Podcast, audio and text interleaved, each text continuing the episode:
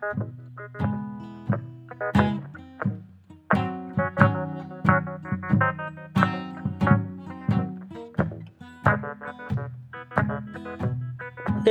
bienvenue au podcast de la semaine! Qu'est-ce que tu regardes? Épisode 135. Oh, un chiffron. Un chiffron. Toujours bon signe. Euh, moi, j'ai une petite percée en cinéma chinois cette semaine. Ça va être bon. Christy, ça va être le fun dans Jazy. Absolument. Moi, j'ai beaucoup de nouveautés, Ben. Ça va être bon. Donc, euh, Certaines nouveautés, euh, ben, un- une nouveauté que ça date de, je pense, un mois quasiment. Mais, euh, mais sinon, trois belles nouveautés là, de la dernière semaine. puis là, avant de se lancer dans les films, j'ai comme deux sujets que je voulais aborder. Ouais, vas-y donc. D'abord, tu sais, nos stats, ça a comme explosé depuis le mois de novembre, puis je comprends vraiment pas pourquoi. Oui. Puis moi, je trouvais qu'on avait des stats honnêtes dans, dans- pour qui on est. On n'est pas connu, puis il y a du monde qui écoutait, puis c'était le fun, puis tout. Mais là, je- genre, je comprends pas qui vous êtes. Puis genre, il y a vraiment beaucoup de gens qui ont commencé à écouter ça au mois de novembre, puis genre, merci d'écouter parce que je comprends pas. on est content. Ben, bienvenue. Bienvenue dans notre monde Merci.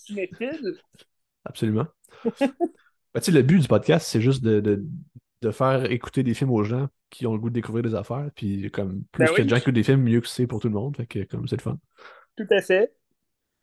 Et puis deuxième Attends. sujet. euh, Ah ben Oui. qu'est-ce que tu voulais dire? Ben, j'allais dire tant mieux si euh, on aime ça, nous entendre parler de films. Ben tant mieux, c'est ça. Tout- on a du Notre plaisir à le faire. C'est ça qui compte. là. Notre plaisir, effectivement. Absolument. Euh, deuxième sujet, ben, le- les, les nominations pour le Gala Québec Cinéma sont sorties cette semaine. Puis pour Oui. vrai, c'est une très très bonne année. C'est bizarre, tu sais, t'as des films comme euh, Babysitter qui est sorti là, comme en 2022, je pense. Ou, ça fait Ouais. longtemps qu'il est sorti, puis il est en nomination pour meilleur film. Ce qui est, ce qui est bizarre, mais comme tant mieux, parce que c'est tout. Il y a sept films en nomination meilleur film, c'est tous des films, selon moi, euh, qui pourraient gagner, puis ça serait pas volé. Là. Sauf un, je l'ai pas vu encore, c'est Noémie Dioui que j'ai pas vu, là, mais je vais l'écouter Ah oui, là, ok. que je pense que t'as pas aimé, là, mais on verra. J'ai j'ai- j'ai pas tellement aimé, non. Mais, euh, ben, parfait, ça. Mais tu sais, si on regarde, mettons, la liste des sept en nomination, t'as euh, Arsenault et Fils, euh, Babysitter, Falcon Mhm. Lake, Le Plongeur, Les Chambres Rouges, Noémie Dioui, puis Viking. Fait que, tu sais, Quand tout, même. tout ça est valable. C'est tous des films que j'ai vraiment beaucoup aimés, puis euh, qui, qui- qui tirent leur épingle du jeu à travers le cinéma québécois, qui est assez différent aussi un de l'autre, parce que c'est le fun aussi. Ben oui. Euh, c'est ça. Ben, chaque euh, film, ouais. Cette année, en plus, il y a eu tellement de, de belles découvertes, belles nouveautés, là.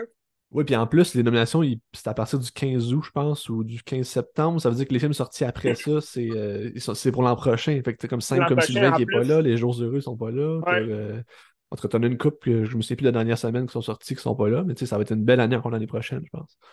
Colin, on est bien parti. Absolument, c'est le fun, ça, de voir du, du beau cinéma québécois. Puis, sais, au final, les Ouais. prix, qui, qui gagne les prix, on s'en fout, là, c'est pas important. C'est juste que, tu sais, tous les films sont là, puis ils rayonnent comme ça, puis les gens vont Ben voir ouais, ça. ju- puis- juste d'en parler, tu sais, c'est ça qui est le fun. Ben, c'est ça, sais. Que Parce que, surtout tu que. sais- Ouais, excuse, ben, j'allais dire surtout que, tu sais, à moins que ce soit une grosse nouveauté, puis que, tu sais, c'est- c'est un réalisateur connu qui sort le film. Les films québécois, c'est rare qu'ils jouent dans toutes les salles de cinéma, puis. Je pense que c'est- un peu plus répandu, là, euh, aujourd'hui, mais. Tu peux avoir un cinéma vraiment euh, qui va juste passer les grosses nouveautés, les, gros box-office de l'année, puis. euh, ils veulent faire le plus d'argent possible, c'est bien correct aussi, là, mais. Ouais. c'est souvent, Ben on n'entend pas du tout pas parler d'un film. C'est Ben, correct. pour le, le- le- Je pense que c'est correct pour le cinéma parce que si les cinémas font de l'argent, ça veut dire que les cinémas vont rester vivants. Mais c'est sûr que le cinéma québécois, oui, il faut en parler, il faut en jaser, il faut, faut en voir, mais, mais je comprends, mettons, les, les, gérants de cinéma qui veulent les garder vivants, ils vont, entre un Avengers ou un film québécois d'un nouveau réalisateur, c'est sûr que dans plein milieu de l'été, oui, ça va être les Avengers qui va faire le plus d'argent. J'ai compris de vouloir passer ces films-là. Mais, euh, mais ça reste que le cinéma québécois. Moi, j'ai été très surpris par euh, les belles nouveautés cette année. Là. Ah oui, Chambre rouge, le année. Je pense qu'on Ouais. on, on- on arrive même à, aller au-delà de ce que on voit ou, euh, entre guillemets, on pense du cinéma québécois, ah, c'est tout le temps les, mêmes films, ils restent toujours dans les mêmes zones. Mais là, je trouve que, on se déploie un peu plus, là, dans les différents genres. Oui. Puis, tu mettons, un, un- je pense un Iris, ça s'appelle le prix, là, c'est pas un Oscar, hein, fait que ça changera pas la vie de personne. Fait que, au, final, on s'en fout. Les gens vont faire des films pareils, puis ça sera pas plus, ça sera pas moins facile, que... C'est sûr, c'est sûr. Ben, Colin, euh, on va garder l'œil ouvert, on va regarder Ouais, c'est le, le 10 décembre, je pense, à Oui, nouveau. dans pas long. Deux semaines, je pense. Ouais, Fait que, genre. euh, parfait, ça. Euh, puis là, OK, Fincher. Avant de Oui. commencer à Fincher, j'ai Oui, une question peux, pour toi. ben, Mais j'ai j'ai ben, une question pour toi avant de commencer, commencer ça. Oui, vas-y, vas-y. Que je sais pas si tu peux répondre sur le fly de même parce que c'est peut-être trop, trop compliqué, là, mais qu'est-ce qui définit le cinéma de Fincher? Hmm. Bonne question. qu'est-ce qui, qu'est-ce qui définit pour moi, tu parles, ou euh, en général, ce qu'on voit de Fincher? Mais c'est quoi un film de Fincher? Qu'est-ce qui fait qu'un film de Fincher c'est aussi bon tout le temps? Même si c'est moins bon des fois, mais c'est toujours bon pareil. Ben moi, là, c'est... Fincher, moi, je le reconnais dans sa réalisation de tous ses films. Dans la façon dont il va, euh, il, il va nous faire, mettons, représenter le personnage à l'écran, dans son jeu de caméra, dans son jeu de... Il y a beaucoup de travelling, il y a beaucoup de, plans... euh, il y a beaucoup de plans qui met en vedette, oui, le protagoniste, mais souvent, on va voir plus les alentours que le protagoniste. Ça fait en sorte qu'on découvre un peu plus sa réalisation aussi à travers ses films. Mais tu regardes euh, dans Gone Girl, il va y avoir des, de la réalisation qui va revenir dans euh, The Girls with the Dragon Tattoo, puis aussi qui revient euh, dans, dans son dernier dont je vais te parler, là, The Killer. Mais euh, moi, je te dirais, ce qui définit vraiment Fincher pour moi, c'est la réalisation à laquelle il va, euh, il va justement assimiler sa réalisation au protagoniste de son, de son film, dans le fond. C'est souvent une réalisation qui est très froide puis très comme grise aussi, mais Aussi. qui appartient au film aussi, j'aime ça. Les, les personnages sont un peu euh, comme Oui. là, souvent dans ces films. Ben, pas mal tout le temps, oui. Mais, mais c'est souvent déjanté, tu sais. Mais, mais la, ré- la réalisation, tu as raison, tu sais, c'est souvent froid, c'est souvent, euh, c'est souvent sombre aussi. Tu sais, tu vas avoir. euh, l'éclairage sera jamais comme farfelu ou euh, tu sais, bien exploité, mais en même temps, ou, ou très, très exploité là, pour qu'il y ait un, un aussi euh, bel ombrage là, dans son film. Mais, euh, mais d'ailleurs, c'est c'est pour ça, cette semaine, j'ai regardé aussi euh, euh, Prisoners de Denis Villeneuve. Mais qui est un genre de Fincher aussi, hein. C'est un peu la même Oui. affaire. Ben, exact. Puis- moi, Prisoners, c'est c'est mon préféré de Denis Villeneuve. Il- je, je pense pas qu'il l'était euh, avant que je le réécoute cette semaine. Mais là, j'allais réécouter cette semaine, puis euh, je- oui, je suis prêt à dire que c'est c'est vraiment le meilleur film, je trouve, de Denis Villeneuve. Bon, c'est sûr que Doom Part 2 arrive en mars. Fait que on va pouvoir euh, juger euh, après ce film-là. Mais, euh, mais oui, je trouve que Prisoners a beaucoup euh, dé- déteint beaucoup, en fait, de, la, réalisation de David Fincher. Je sais pas si Denis Villeneuve s'est un peu inspiré de lui, mais autant dans le scénario que dans la réalisation, les couleurs, euh, le ton froid, comme tu parlais, le, le ton sombre, les personnages psychopathes un peu fuckés, qu'on se demande, Christy, ok, c'est un détective, mais il a l'air d'être fucké bien raide dans la tête, Jake Gyllenhaal, dans ce film-là. Puis, puis aussi la rage, tu sais, du, du père, euh, Hugh Jackman, qui joue à merveille, là, le, le- le rôle du père euh, enragé, tu qu'après tout le monde. Fait que je trouve que ça, ça rappelle beaucoup, euh, justement, Seven, euh, dans la dans la fonction du, du détective, le policier. Puis, ben, sinon, c'est ça, tu peux retrouver toutes les, toutes les tons des films précédents de Fincher, tu les retrouves aussi dans, Prisoners. Fait que je trouve que c'est un film vraiment clé qui, qui peut euh, qui pourrait même euh, s'agencer parfaitement avec la filmographie de David Fincher.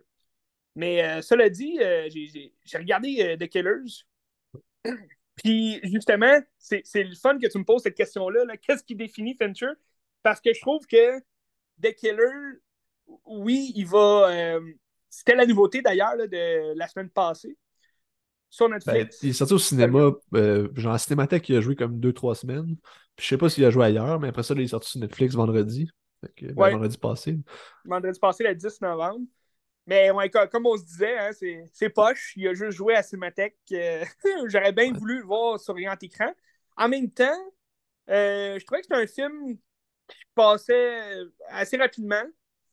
Il s'est pas passé grand-chose dans le film, dans le sens que euh, on suit Michael Fassbender qui joue un tueur à gage.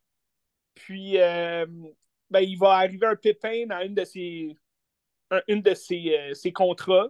Un de ses contrats. Puis, dans le fond, il va comme avoir une petite crise existentielle pendant genre 10-15 minutes. Puis après ça, ben, il, va se faire comme. dans le fond, le devoir de.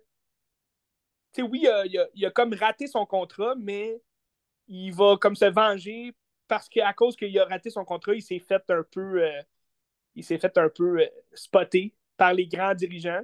Puis là, il va vouloir comme descendre tout le monde de son passage. Fait que tu, euh, découvres à travers le film. Tu sais, le film, il est quand même une, belle durée, là, 1h55, 1h58 à peu près. On peut arrondir à 2 heures. Fait que il y a une belle durée. Puis je trouve le scénario est, est assez classique. C'est du déjà vu.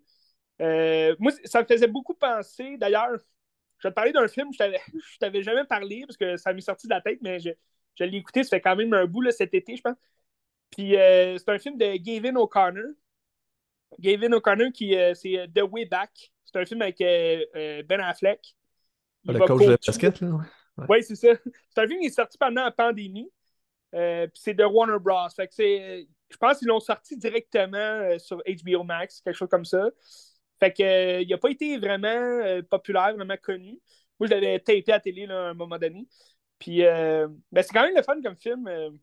Gavin O'Connor, que je connais pas particulièrement, mais je parle de lui parce que j'allais dire de Killers, je trouve que ça ressemble beaucoup au comptable de Gavin O'Connor avec Ben Affleck aussi. Là. Le, comptable qui est, qui est Ben Affleck, qui est un tueur à gage aussi, mais un peu, un peu autiste. Fait que il, il, y a, il, y a, comme euh, des, des, petits, euh, comment on dit, des, des, des petits aspects là, de sa vie. Il, est comme pointilleux sur beaucoup d'affaires. Des euh, tocs. Oui, il y a des tocs, exactement. Puis il est méthodique, tu sais. Puis les tueurs à gages, bon, c'est classique aussi dans les films de tueurs à gages. Ils sont tous méthodiques, ils ont toutes une manière de faire. C'est des gens froids, c'est des gens sombres. Donc, ça vient parfaitement refléter euh, la réalisation de David Fincher, puis aussi son univers. Fait que je trouve que The Killer s'apparente bien à la filmographie de David Fincher. Euh, puis c'est ça, comme, euh, comme je disais, ben, c'est un film très classique, c'est niché au bout dans, dans le, générique d'un film tueur à gage qui veut se venger, la rage au cœur. Mais en même temps, avec la réalisation de David Fincher, ça en fait tout un nouveau film. C'est du jamais vu quand même. Puis euh, tout au long du film, tu as comme euh, une espèce de narration de Michael Fassbender qui raconte que, tu, tu, vois les, tu vois les scènes défiler, puis c'est lui à la narration qui raconte comment il se sent à l'intérieur pendant la scène qui se passe ou euh, qu'est-ce qu'il va prévoir par la suite. Fait que ça, c'était intéressant, j'ai vraiment aimé. Michael Fassbender, qui est un Christy bel acteur euh, dans tous les rôles que je l'ai vu, moi, je, l'adore. Tu sais, euh, je pense qu'il n'y a pas un film a fait que je trouve qu'il est mauvais. J'ai pas vu le film Hunger. Je pense que tu l'avais vu, hein? Non, c'est Shame que j'ai vu. Ah, t'as as vu Shame, ok, ok, ouais. Ben, Shame non plus, d'ailleurs, je ne l'avais pas vu. Mais Hunger, je pense que c'est sûrement le rôle qui l'a fait comme un peu plus connaître, là, je pense, euh, par son, son, son talent d'acteur. C'est sûr, il a joué si tu regardes des films de 2007, 2009, où ce qui joue des petits rôles un peu secondaires, je pense qu'il jouait dans John A. X. Mais tu sais, le film, qu'il a lancé, là, c'est Fish Tank de Andrew Arnold. Je sais pas si tu l'as oui, vu. Oui, c'est vrai, ok, oui. Ben, tu, tu m'en avais parlé l'autre fois. Euh. Ouais, ça a l'air bon. Ça, non plus, je l'ai pas vu. Mais euh, moi, je l'avais vu. Moi, je me rappelle, c'était un film, je pense, de 2009, je me trompe pas, mais c'est euh, Eden Lake. Je pense que j'en ai déjà parlé il s'en va, euh, au lac Eden. Il s'en va dans un lac Eden euh, avec, euh, avec sa femme. Puis là, c'est un week-end entre amoureux. Puis là, il y a des jeunes rebelles qui. Ben, des jeunes cons là, qui viennent foutre la merde dans leur, leur week-end. Puis là, ils vont se faire comme torturer par les jeunes. Puis en tout cas, il se passe plein d'affaires. C'est un film vraiment undercover, là, vraiment style horreur, là, mais, mais c'était vraiment bon comme film. Beaucoup aimé. Puis sinon, ben, c'est ça. Fait que The Killer, euh, je trouve, euh, ça met beaucoup en valeur Michael Fassbender dans son rôle d'acteur. Je trouve que c'est euh, une coche au-dessus de tout ce qu'il a fait avant. c'est sûr que parfois, tu sais, vu qu'il il joue un homme froid, sans émotion, euh, je trouve que ça fait beaucoup penser à son rôle de David dans, dans euh, Alien, tu sais, les Prometheus puis Alien, Covenant, qui, qui jouait David, un androïde, qui n'avait pas d'émotion. Je trouve que ça, ça reflète bien ces rôles-là, là, les, petits liens entre les deux. Mais, mais sinon, très bon film. J'ai beaucoup aimé, passé un beau moment. C'est sûr que ça reste du, Netflix. Hein? c'est, on dirait qu'il y a toujours de quoi dans les films Netflix que je trouve. Ah, tu sais, je me dis, c'est sûr que c'est Netflix qui a voulu en mettre plein la vue à ses, à ses auditeurs. Parce que, tu sais, il y a des scènes, mettons, euh, où ils tirent du gun. Puis, tu sais, je trouve que. Comment ils tirent, il y a comme une espèce d'effet CGI, puis c'est vraiment pas beau. Là. Je trouve ça vraiment affreux. En même temps, c'est peut-être une idée de David Fincher, mais je penserais pas. Puis, tu sais, il y a une scène, là, entre autres, de, de combat. Tu sais, c'est le fun, c'est bien, bien réalisé et tout, mais je trouve que c'est comme à la saveur Netflix, là, que tu vois dans Tyler Rake ou ben tu vas voir dans d'autres films d'action que Netflix a fait, puis ils veulent en mettre plein la vue dans les scènes d'action, vraiment pétées, puis genre des, des, des, scènes de des, des, des, cascades vraiment écœurantes, mais pour ce type de film-là, je trouve que ça, ça apportait rien vraiment. Là. Tu me ben, semble que dans un Fincher, des, des cascades, il y en a euh, de souvenirs, il n'y en a pas. Ben, c'est pas ça son vibe. Il fait rarement des films d'action de ce type-là. Fait là, oui, c'est un tueur à gage. Il tue des gens, mais là, il y a une scène en particulier où il se bat. c'est, c'est une belle scène. C'est vraiment le fun. Puis, euh, c'est sanglant au bout. C'est le fun. Mais je trouve que c'était plus saveur Netflix. Là, sûrement qu'ils ont dit Allez, on va mettre une scène de combat, ça va être le fun. Mais, mais ça fitait moins, je trouve, dans le, dans le, scénario type de, de, David Fincher, mettons. Mais sinon, euh, je vous le conseille, c'est un très bon film.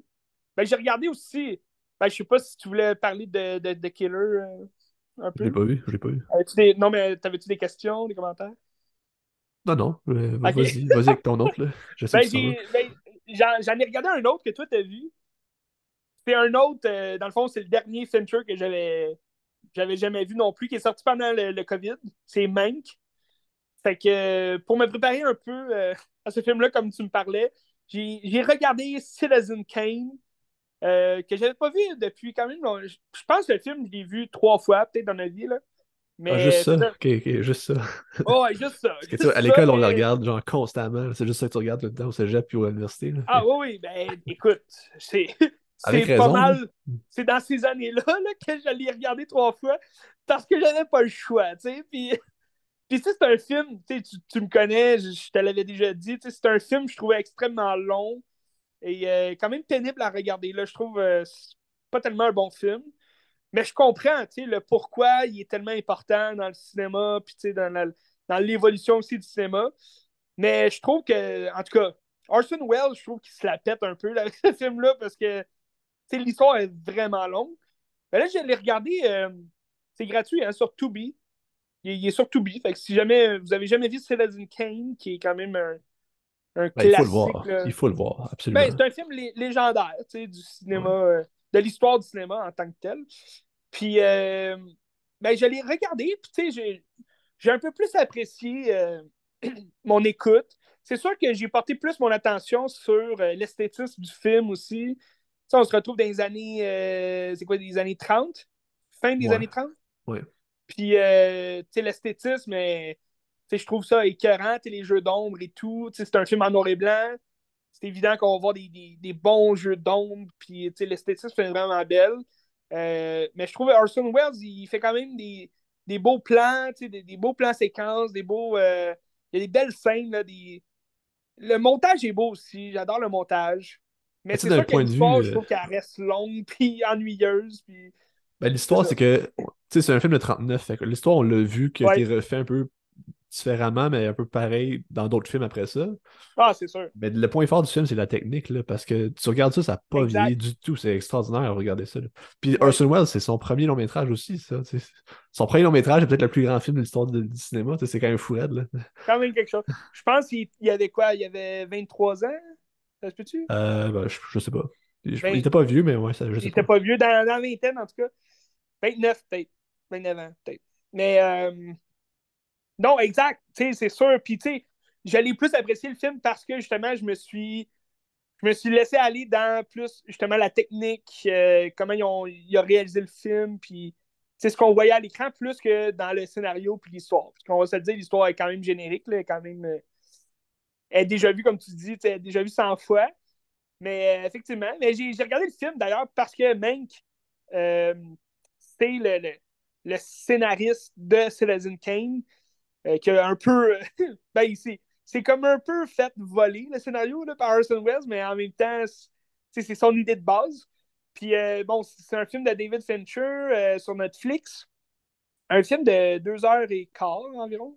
Qui est tellement différent aussi que de tout ce qui est fait avant, ça n'a comme pas rapport. Mais il y a des ah raisons à ça aussi. C'est un scénario de son père qui est décédé. C'est comme s'il a repris le projet sur un projet personnel euh, qu'il voulait faire par amour, probablement. Ben, tu, tu sens l'amour qui porte à cette histoire-là. Tu le sens dans sa réalisation. Mais effectivement, c'est une réalisation extrêmement différente de ce qu'il nous a donné avant. Puis, euh, tu sais, c'est sûr, quand je l'ai regardé, je l'ai regardé avant The Killer. Puis, euh, je me suis demandé après, est-ce que The Killer va suivre un peu la réalisation de Mank? Puis, pas du tout. Tu sais, c'est vraiment. Dans The Killer, c'est vraiment repris euh, en main dans. Ben, je trouve que Mank, bon, c'est tellement différent de toute sa filmographie que ça en fait. Je trouve son film peut-être le moins bien réussi. Mais en même temps, ça reste un, bon film. J'ai passé un beau moment il, y a, des bonnes, scènes qui sont inspirées et qui, euh, qui, veulent rendre hommage aussi à Citizen Kane puis à, cette histoire-là qui a marqué le cinéma. Euh, en même temps, Gary Oldman, c'est un acteur, c'est lui qui joue puis euh, il y a une belle scène, là, je sais pas si tu vas t'en rappeler, mais c'est quand même au début du film. Sont tous les hommes là, dans le salon avec les femmes aussi. Puis là, tout le monde jase, mais comme de la politique, puis de, peut-être que les enjeux sociaux là, qui se passent dans. Puis tu juste Maine qui est là, tu Gary Oldman, puis il fait juste tout le temps rire, puis comme argumenter sur tout ce que les gens disent, puis on dirait qu'il s'en fout carrément là, de la conversation, il veut juste foutre le bordel. Puis ça, j'ai vraiment adoré cette scène-là, c'était vraiment bien joué.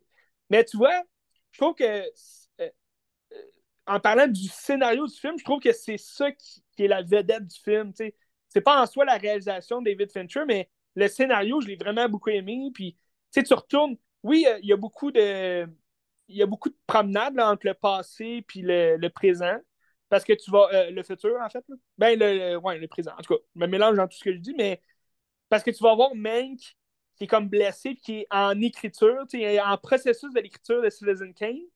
Puis tu vas voir par la suite comme des. Ben, tu vas comme voir des flashbacks tout au long du film, tu vas retourner en arrière, puis voir à quel moment est-ce que cette idée-là est venue à la tête. Fait que euh, je trouve que c'était bien ficelé, puis il jouait bien. Là, je trouve que le scénario, il, il, met bien en, scène justement cette espèce de. Tu sais, souvent des films qui retournent toujours dans le passé, moi je trouve ça des fois mélangeant pour rien, puis c'est juste par parure. Mais je trouve que dans ce, ce film-là, ça avait du sens parce que tu voyais en arrière, qu'est-ce qui a donné l'idée de justement parler de ça dans le scénario, puis dans le film, puis tout. Parlais-tu de Christopher Nolan? C'est ce que tu me dis? non, ben pas juste lui. Il y a beaucoup de films. Souvent, il va y avoir des flashbacks, puis comme tu vas retourner dans le présent, dans le futur, dans le, dans le passé. Puis tu sais, il n'y a comme aucun, euh, y a aucune ligne directrice dans, dans le film. Puis euh, je trouve ça vraiment. Sais, souvent, c'est ridicule parce que c'est juste pour, pour faire comme un, un effet esthétique. Ben, un peu comme ce que toi, tu trouves avec Christopher Nolan.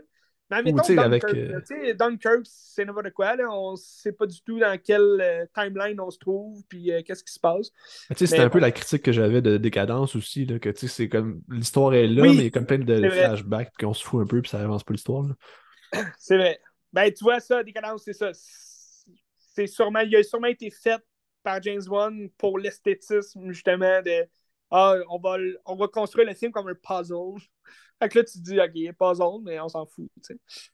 Mais ouais, ça que Mank, très bon film aussi, euh, je vous le conseille, mais peut-être moins que The Killer, là. C'est ben, sûr que.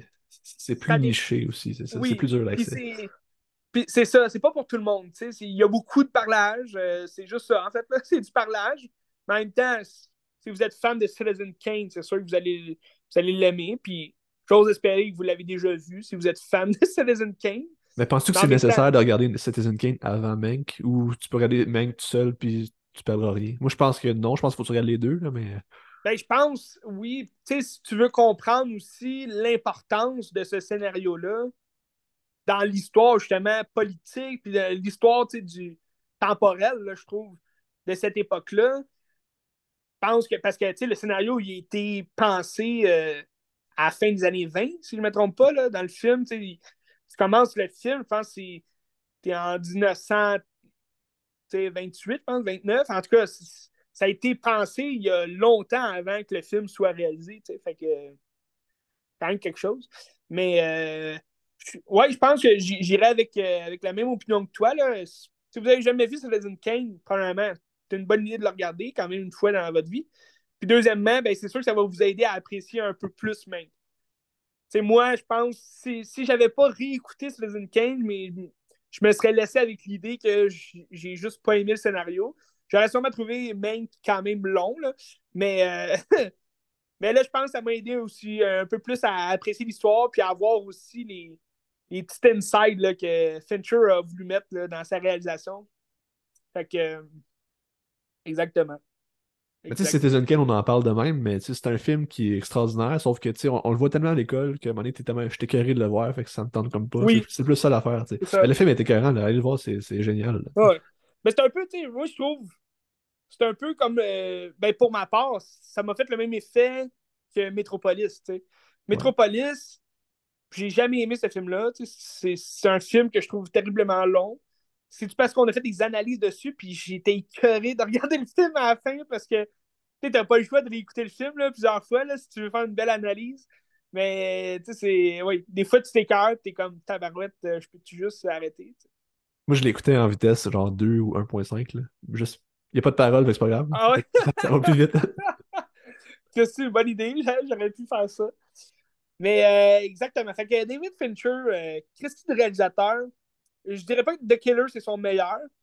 Pour moi, son meilleur, ça reste Fight Club. Je pense que ça, ça va toujours être Fight Club. Mais, euh, mais j'ai bien. Euh, mon top 3, moi, je dirais. Euh, ben, mon top 3, ça, ça va rester. Tu sais, The Killer n'a pas upgradé jusqu'au dans le top 3. Même de, le, top 5, je pense qu'il ne fait pas partie.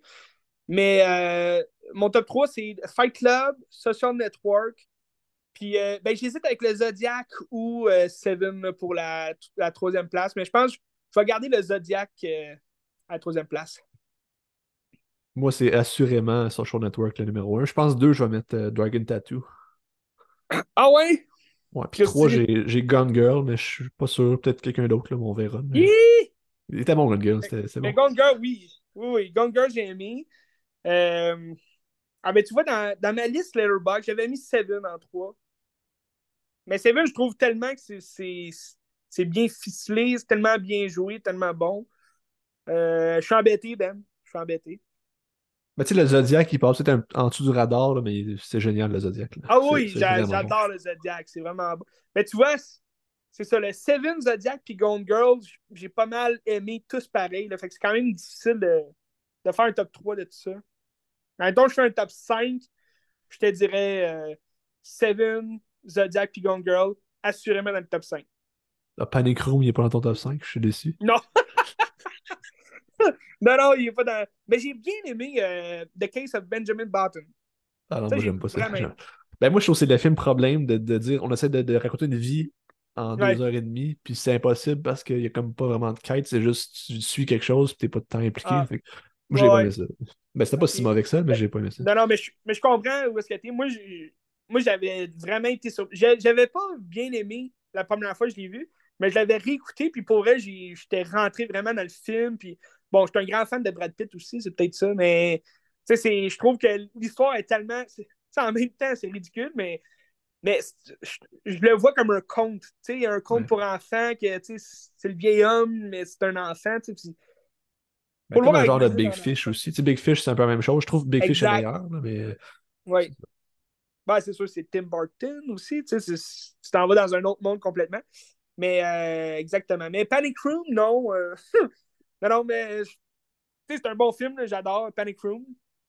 Mais un peu, tu sais, c'est. Tu vois, il, c'est un de ses premiers aussi, là. Euh, pas son premier premier, mais il l'a fait après Fight Club. Puis je pense qu'il était dans la vibe de créer quelque chose de vraiment ben, incroyable avec euh, les effets aussi visuels de l'an 2000. Non, mais ce que j'ai lu de Panic Room, c'est qu'il euh, sortait de Fight Club qui était un gros tournage vraiment intense. Puis c'était beaucoup de lieux, beaucoup d'affaires. Puis il s'est dit, je vais faire quelque chose de plus simple, genre huis clos.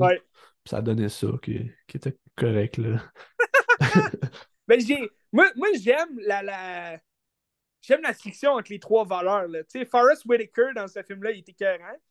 Puis Jared Leto aussi, là, avec son esthétique de rôle de merde. Mais c'est. Oui, ça reste un film sympathique, mais sans plus. C'est pas un grand film de, de Fincher non plus. Là. Non. Alright. Mais David Fincher, suivez-le, c'est écœurant ce qu'il fait. Social Network, si vous n'avez pas vu ça, écoutez-le. Fight Club, oui, j'ai. Oui, j'ai pas suivi la règle, je l'ai dit, Fight Club. C'est un grand maître. Oui. Euh, je parlais avec mon coup de cœur de la semaine. Ben oui, vas-y. En fait, c'est un, groupe de deux, mais j'ai un coup de cœur puis un film qui était bon aussi, mais c'est un coup de cœur. Euh, Épouse et concubine de Jean Yimou, c'est du cinéma chinois ou je pense chinois en cognien, j'ai pas de nuances, je sais pas trop. C'est... En tout cas, peu importe. Là. Je sais qu'il y a des nuances à faire, mais je suis pas un spécialiste là-dedans. Ouais. Euh, mais je pense qu'on peut dire chinois, là. Ben ouais, c'est ça. Puis euh, c'est ça. Film de 91 qui est coté 1 par Mediafilm. Avec raison, parce que c'est absolument incroyable. C'était vraiment incroyable. Euh, c'est adapté d'un roman du même nom. Ça s'appelle, ben, le, le, film en anglais, c'est Raise the Red Lantern. En français, Épouse et concubine. Puis c'est l'histoire d'une femme qui a 19 ans. Son père est décédé. Puis c'est genre sa belle-mère qui gère. Puis au fil, le film commence que là, ben, elle va se marier avec un homme riche parce que c'est comme sa destinée parce qu'elle a comme pas d'argent, puis c'est sa manière qu'il faut qu'elle vive, mais elle se marie avec un homme riche, puis l'homme riche, ben, c'est des concubines, fait que là, il y a l'homme riche, puis il y a quatre autres femmes. Elle, c'est la quatrième femme qui arrive. C'est genre un domaine où est-ce que chacun a comme un genre d'appartement, chambre, tu sais. Puis euh, à chaque jour, euh, il allume les, lanternes rouges, puis ça veut dire que à telle chambre que c'est allumé, il va passer la nuit là, puis le lendemain, c'est cette concubine-là qui va gérer les autres, puis qui va gérer un peu la maison, tu sais. Hmm. tout, ça, c'est un, genre de cocktail explosif parce que euh, tu mets des femmes en compétition comme ça, mais c'est sûr que ça va péter un moment donné. Tu des, as des femmes plus âgées, des femmes plus jeunes. Fait que là, tu sais, comme il veut coucher avec la plus jeune, mais là, t'as comme l'autre qui est un peu jalouse, qui essaie de gérer ça, mais elle est gentille, mais elle n'est pas si gentille que ça. Là, t'as comme une maison là-dedans qui c'est la maison des morts. Fait que, mettons, quelqu'un fait quelque chose de pas correct, mais il va se faire pendre là. Puis tu sais, c'est inévitable qu'il va se passer des choses. Puis même si tu sais comment que ça finit, puis comment qui, tu sais que la fatalité va arriver, quand ça arrive, ça frappe, puis c'est vraiment puissant, puis c'est dur, là, tu sais. C'est vraiment bon. Ben, ça a l'air vraiment bon aussi, là. Puis tu sais, ça se passe dans les années 20 en Chine. Puis tu sais, c'est une mhm. réalité qui existe. Ben, qui existe, j'imagine que ça n'existe plus peut-être, mais tu sais, c'était comme, je pense, c'était pour rendre hommage à ces femmes-là qui ont vécu ça, puis qu'il y avait comme pas vraiment de droit. C'était comme un peu juste des femmes objets qui étaient là pour l'homme riche. Puis fallait que tu le serves, puis tu sois bon pour lui. Puis tu t'entendes avec les autres femmes aussi, même si c'est un peu bizarre, tu sais, ou c'est abject, là, mais. mais je, trouve, tu sais, tu me racontes le film, puis euh, ça, me, ça me rappelle beaucoup Mémoire euh, of the Geisha que je t'ai déjà parlé, ben, c'est sûr, c'est plus euh, hollywoodien, ce film-là. C'est un, film de Rob Marshall. Mais c'est un peu les mêmes, les, mêmes thèmes. C'est une gang de, filles, ben, les geishas, qui doivent paraître les plus belles, faire les plus beaux spectacles pour euh, être les meilleurs, si tu veux, entre guillemets. E, être avec l'homme le plus riche de la place, puis euh, les concubines, justement. Là, fait que des fois, il y en a un qui a 3-4 geishas, puis il faut qu'ils se battent entre elles pour, euh, pour rester les meilleurs. Mais, euh, mais c'est sûr que ton film, ça a l'air beaucoup plus près aussi de la réalité et de, de ce qu'il faisait là, dans, ces années-là. Ben, j'imagine. Je sais, je sais pas, j'imagine. mais, euh, admettons, ben moi, j'ai j'ai vu trois films seulement de Zhang Ziyu.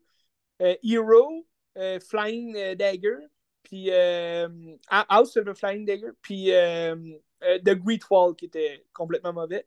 Mais, euh, Avec Mark Wahlberg, c'est ça? Matt Damon. Oh, Matt Damon, oui. Matt Damon, ouais, ben, tu sais, c'est un film hollywoodien là, qui ont voulu faire raconter un conte chinois. Une légende chinoise, c'est complètement ridicule. Mais,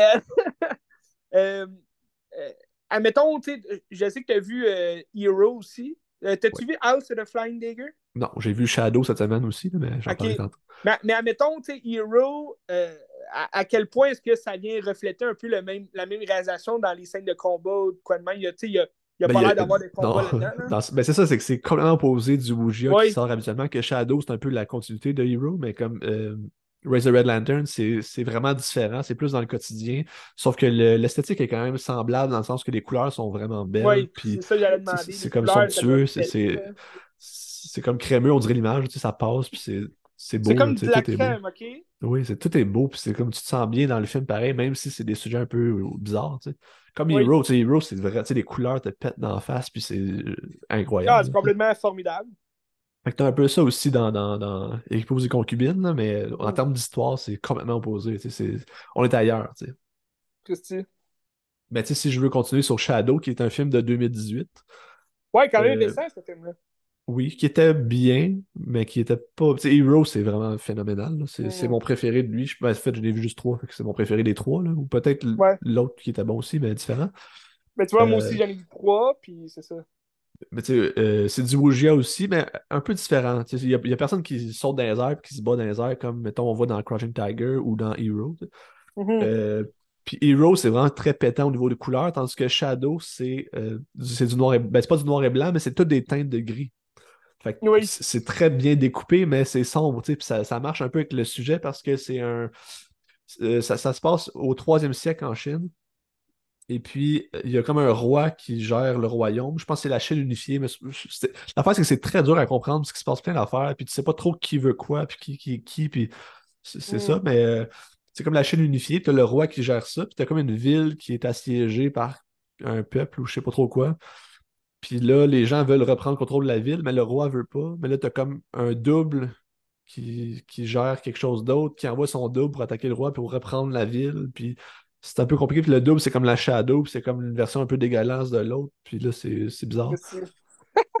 Puis la- le but, Ben- dans le fond, c'est de reprendre ça puis de renverser le roi. tu sais, mais c'est ça. L'histoire Mais est vois, assez. ça ressemble, ça ressemble beaucoup à, à Hero, puis aussi à House of Fly- Flying Dagger, tu sais.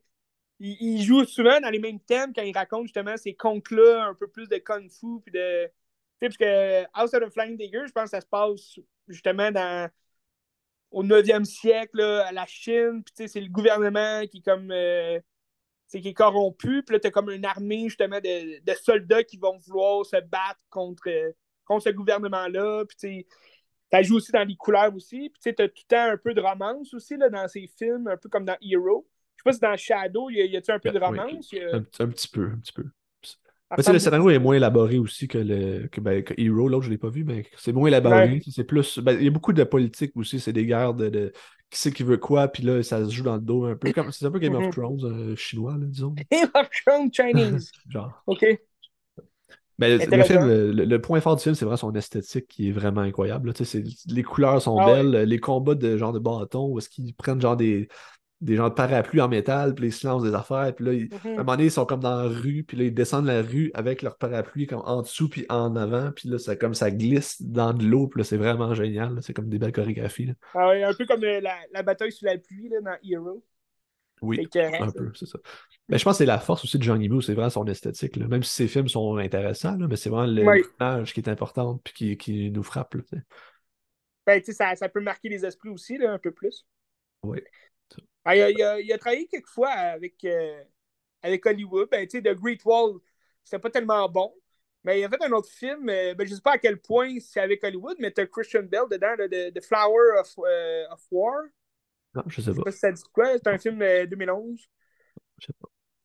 Ça a l'air de reprendre un peu les mêmes thèmes, mais ça a l'air d'être plus tu romancé, un peu romantique. là, tu fait que je sais pas, euh, je sais pas à quel point si ça reflète là, euh, un, peu, euh, un peu plus avec Raise, Raise the Red Lantern, mais euh, ça semble un peu plus historique, là, puis une histoire de, de romance un peu derrière ça. là.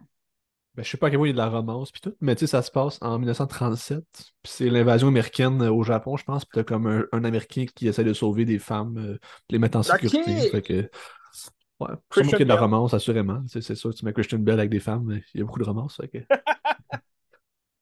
ouais. Euh, parfait. Mais Christy, Zhang Ziyu à suivre. Jean Guimou. Jean, Jean Guimou. Il est mou. Ben, tu penses qu'il va sortir un film, euh, un autre film bientôt? ou- Ben, je pense qu'il y a un film qui est sorti en 2023. En tout cas, je- j'imagine que ça Ah oui? sort pas tant ici. Là. C'est, c'est des films chinois. Je sais pas si c'est financé par le, le- le gouvernement chinois ou quoi. là. Ouais, je sais pas. Je sais pas. Je sais. Mais tu sais, comme Shadows, il est là sur Tubi, tu me disais. Puis euh, be. Euh, Épouse et concubine, Raise the Red Lantern, il est là sur YouTube gratuitement. Fait que checkez ça si ça vous Ah intéresse. ouais? Ça vaut la peine, oui, absolument. Ça vaut la peine. Ben, ça a l'air vraiment bon. Ben, surtout s'il est classé 1 parmi les films. Ouais. Il n'y en a pas beaucoup. Il n'y en a pas beaucoup de ceux-là. Non. Ça vaut la peine. oui. Je sais pas si tu voulais que j'aille avec une autre euh, nouveauté de cette semaine. Oui. Je vais aller avec euh, le nouveau Hunger Games. Ah oui, t'es allé voir. C'est bon ça. Ouais. J'ai rien vu d'Hunger Games. Je sais pas trop c'est quoi. euh, J'ai j'ai tout vu les Hunger Games. Les, euh, les quatre films. Qui auraient pu en faire trois, mais ils ont séparé le dernier en deux. Comme c'était la mode à cette époque-là.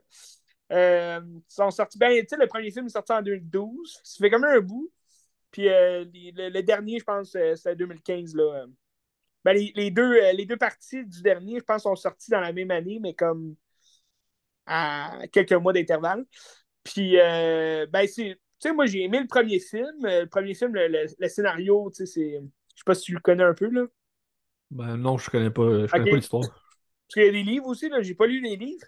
Mais, euh, mais j'imagine que les livres sont, sont meilleurs que les films, comme dans tout, là, à ce qui paraît. le, le livre en dit beaucoup plus. Mais euh, moi, le, le premier film, je l'aime quand même beaucoup. Euh, c'est l'histoire de Katniss Everdeen, qui fait partie du district 12. Dans le fond, le, le monde est comme constitué de 12 districts.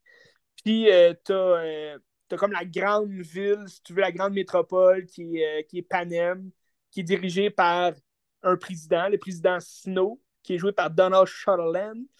Puis, euh, c'est un Christine Marie de merde.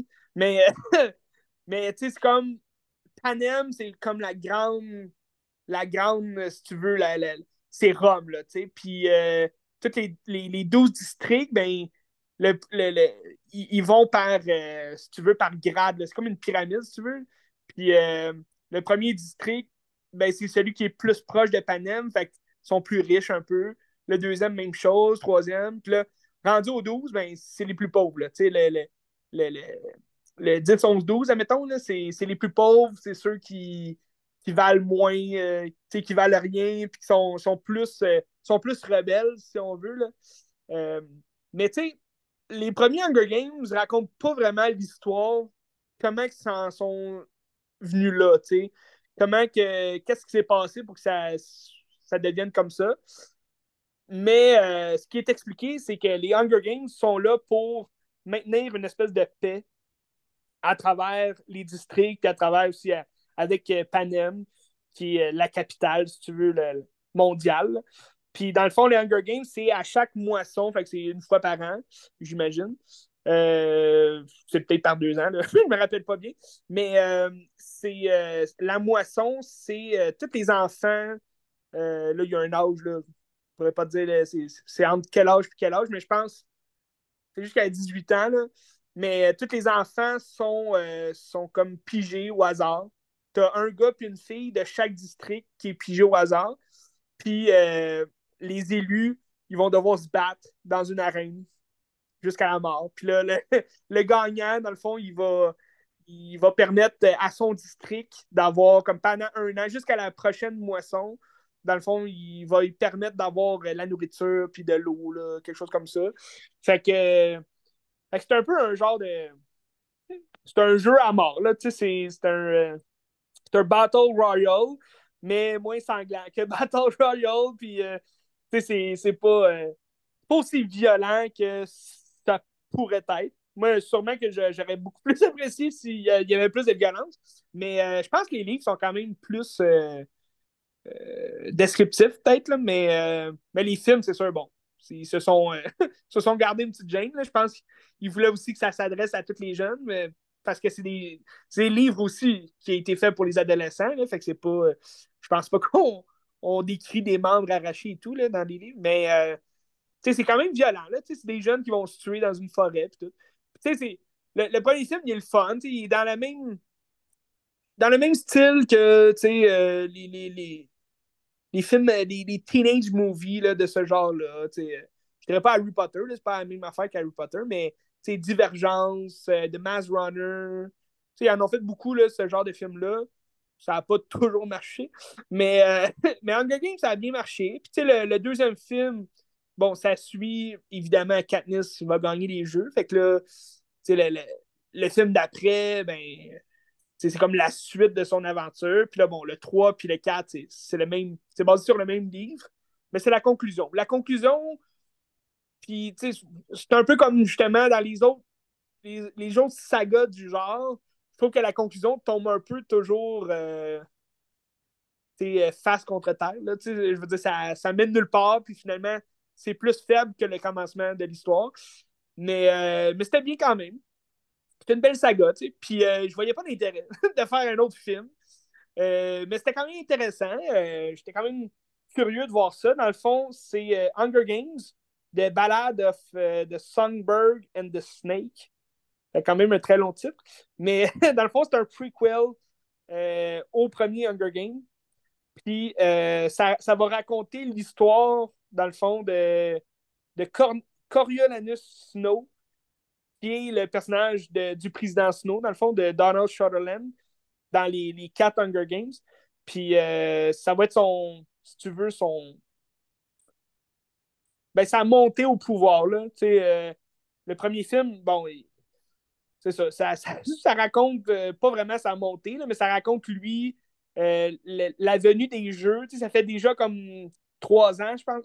non, ça fait déjà quelques années, là, ils disent pas exactement le nombre de temps que les Hunger Games ont déjà débuté, mais euh, parce que tu vois un petit aspect de sa jeunesse, puis ça datait de trois ans avant les premiers jeux.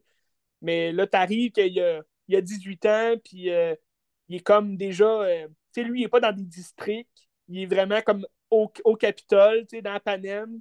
Puis c'est pas aussi glorieux que tu vois dans les premiers Hunger Games, mais tu vois que c'est comme le. Il, essaye de bâtir de quoi? Il essaye de bâtir la capitale, de bâtir quelque chose de gros. Puis euh, là, tu vas rentrer un peu plus dans les, dans les jeux Hunger Games, comment ils ont, comment ils ont créé ça, puis d'où venaient toutes ces idées-là? Puis là, évidemment, ça, ça vient de beaucoup d'idées de Coriolanus Snow, qui est comme le, meilleur élève, si tu veux, de, l'élite. Fait que le film dure 2h40. Euh, c'est extrêmement long. Moi, je suis le premier là, à lever ma main et dire Yes, sir, un long film, j'adore ça. Mais le film, pour elle, je me sens emmerdé. Pendant le film, je trouvais ça long, je trouvais ça plate. Euh, j'ai vraiment été déçu du film, même si je ne m'attendais pas à grand-chose. Mais c'est parce que le film, il, est comme séparé en trois parties. Puis, euh, tu as, les jeux qui arrivent dans la deuxième partie. Là, la troisième partie, tu te dis, Colin, c'est bien long. Qu'est-ce qui se passe? Puis, je trouve tellement qu'ils ont ils n'ont pas bien euh, ils ont pas bien exploité ces protagonistes. Euh, je trouve que les personnages sont, sont fades, ils n'ont pas d'histoire, il n'y a rien. oui, le protagoniste, c'est euh, Coriolanus Snow, puis c'est le fun de le voir dans sa montée là, au pouvoir, mais en tout cas, ça, commence faible. Sûrement qu'ils veulent, veulent faire des suites avec ça. je pense que c'est basé sur des lignes qui sont déjà faites aussi, mais euh, il y en a peut-être un. c'est peut-être comme le Hobbit, puis ils vont faire trois films sur un livre. Mais euh, je ne me suis pas renseigné, excuse. Euh, par exemple, c'est ça, je trouve que les personnages sont tellement fades, puis il n'y a pas de vie là-dedans. T'es pas. En tout cas, je me suis pas associé à Coriolanus Snow, là. Mais c'est-tu parce qu'ils prennent pour acquis que tu es, déjà attaché au personnage qui existait avant qui fait que là, on développe moins parce qu'on le connaît déjà? Ben, peut-être, mais tu sais, Donald Sutherland, il y a une phase de manger de merde, puis tu sais, son personnage de président Snow, c'est un manger de merde, puis tu sais, tu l'aimes pas dans le film. Moi, j'ai adoré, son personnage du président Snow. Mais là, que tu, me fasses un peu croire que, ah, il était pas de même avant, je m'en fous un peu. Euh, oui, tu le sais comment il va devenir, puis la, la, fin du film est le fun, il se passe de quoi, puis tu te dis, OK, ça va être bon pour la suite, mais en même temps, tout le long du film, je me suis emmerdé solide. T'as, euh, t'as, des personnages, tu sais, comme. T'as, euh, voyons, quoi déjà son nom? Rachel Ziegler, qui, qui, est, qui a été connue là, surtout pour West Side Story de Steven Spielberg. Elle la chante, dans, dans pas mal tous les films qu'elle a fait. Puis, tu sais, elle a été sûrement. elle a sûrement eu le rôle de celle qui joue dans le film parce qu'elle chante. Parce que là, tout le long du film, elle va chanter.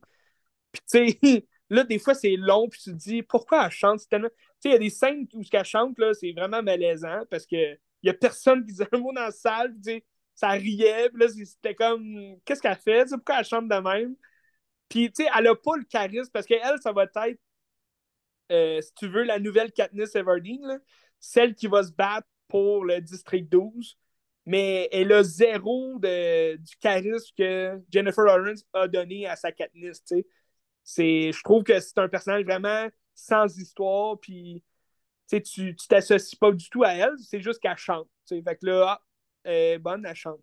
Mais sinon, tu t'attaches pas du tout aux autres concurrents du Hunger Games. Dans le fond, le Hunger Games est, pas vraiment important dans ce film-là, parce que L'histoire en général, ça va être que les élus comme Coriolanus Snow, ils vont devenir mentors pour les. Euh, les, euh, pas les élus, les, les, les étudiants de l'élite qui sont les meilleurs à Panem vont être engagés pour être des mentors pour les élus qui vont se battre des districts. Mais là, c'est comme la première, c'est comme la nouveauté, si tu veux, de cette année-là. Fait que là, tu suis, dans le fond, la, romance qu'il va avoir entre Snow et elle, mais en tout cas, c'est. Il se passe beaucoup d'affaires que tu te dis, ah, j'y crois pas, tu sais, puis le jeu des acteurs n'est pas super non plus. Euh, j'ai bien aimé euh, Jason Schwartzman qui joue euh, il joue l'animateur, si tu veux, là, de.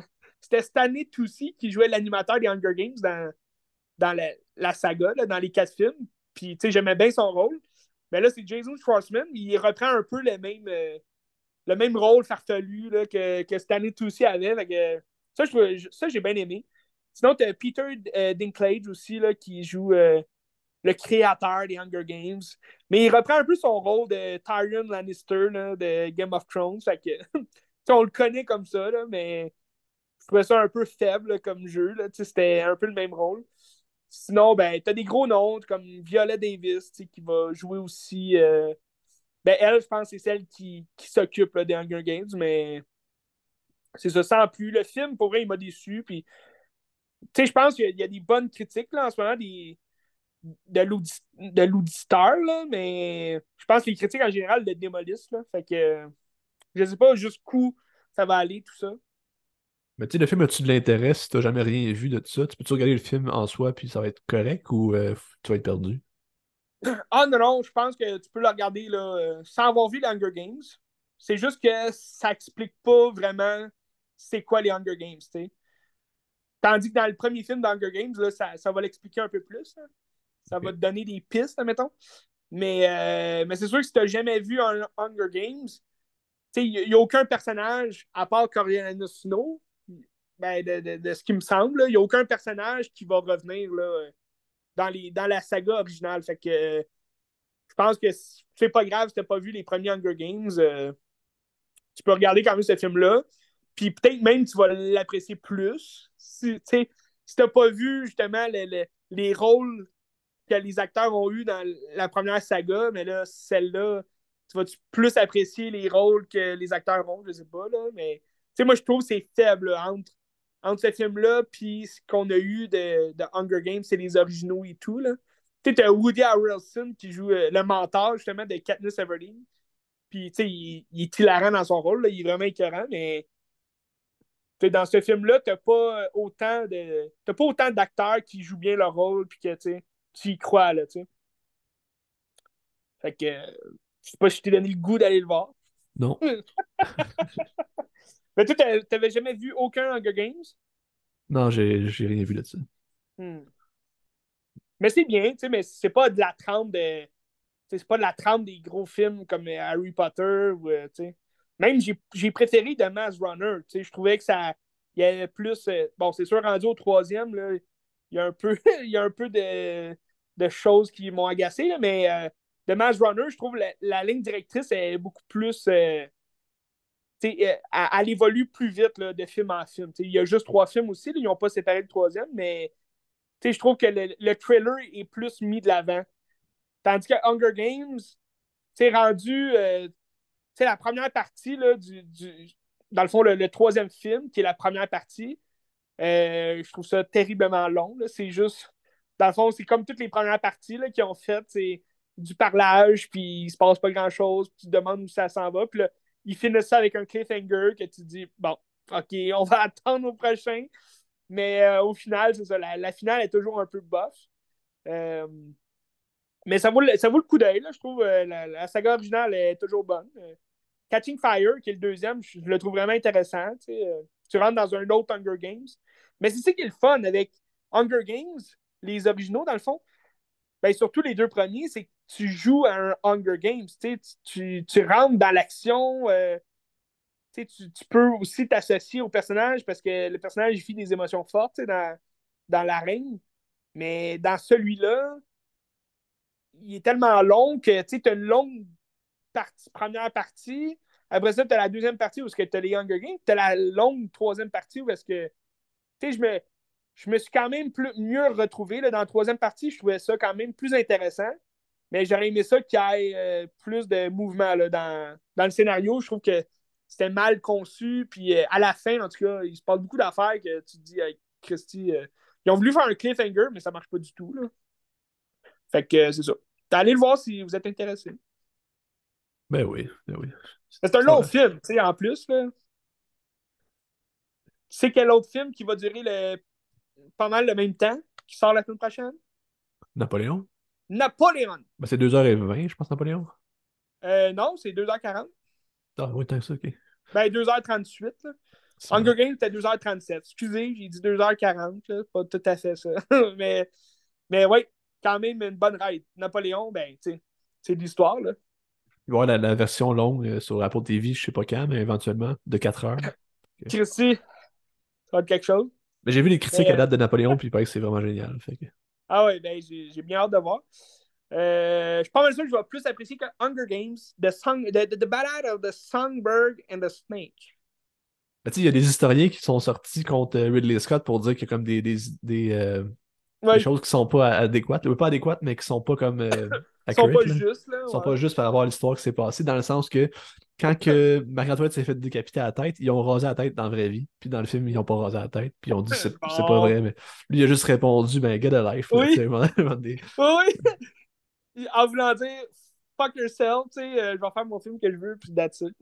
Mais en même temps, le film, c'est un film sur des Français, puis ça se passe en anglais. Fait que rendu là, oui. ça peut être plus faux que ça, mais c'est pas grave. Ben, c'est ça, tu sais. En tout cas. Ben, ben tu sais, c'est parce qu'il y, y, a une différence aussi à faire entre. Sais, la réalité, oui, l'histoire existe, mais on peut-tu juste regarder un film de fiction basé sur l'histoire qui s'est passée? Si, tu prends, mettons, des films comme ça, ou mettons une série comme The Crown pour dire ça, c'est la réalité, puis je m'éduque en histoire en regardant ça, mais je suis comme, ben, ouvre un livre, ou je sais pas, là, c'est pas la réalité, c'est sûr qu'ils prennent des aspects, mais ils vont le grandir parce que la dramaturgie, c'est nécessaire, ah, tu Ben ouais.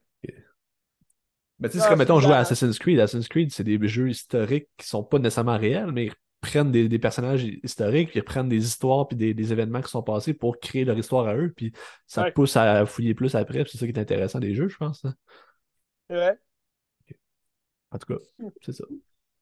Ben bref, on est passé dans Hunger Games à Napoléon, mais tout ça pour dire que euh, ouais, Hunger Games, je trouve que c'est une sortie décevante cette année. C'est bien dommage. Bref. euh... Veux avec un autre film, euh, un film que, ben, j'imagine ben que t'aimes ça. Un film de 1981, je pense. Au début 80. Film australien de George Miller. Hmm. Mad Max 2. Que j'ai regardé. Ça, c'est des films que j'ai vus quand j'étais jeune, probablement avec mon père. Puis que, ça fait longtemps que j'ai pas de souvenir de ça. Mais là, je me suis dit, je vais regarder le 2 parce que j'ai le coffret du 2 puis du 3. Puis je me disais, ça me tente. Ça, ça a l'air ah, fun.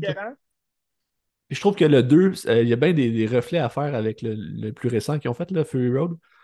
Des, histoires se ressemblent, l'esthétique se ressemble aussi. Sauf que vu que c'est en 81, c'est peut-être peut dans les premiers films de George Miller, je suis pas sûr, je, je connais pas sa filmographie, mais euh, c'est très artisanal aussi. C'est un film australien, fait que c'est fait mm-hmm. avec probablement moins de budget qu'il y avait aux États-Unis.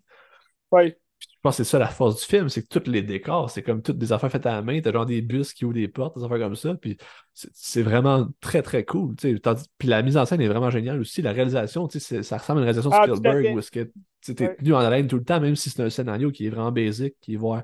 C'est une histoire qui est inexistante quasiment, là, il se passe absolument rien, sauf qu'il y a un village qui attaque un autre village, puis il faut qu'il se défende. Hein. Sauf que tout repose sur une belle réalisation, puis toute les, la direction artistique, c'est fucking génial. je pense que c'est ça la force du film.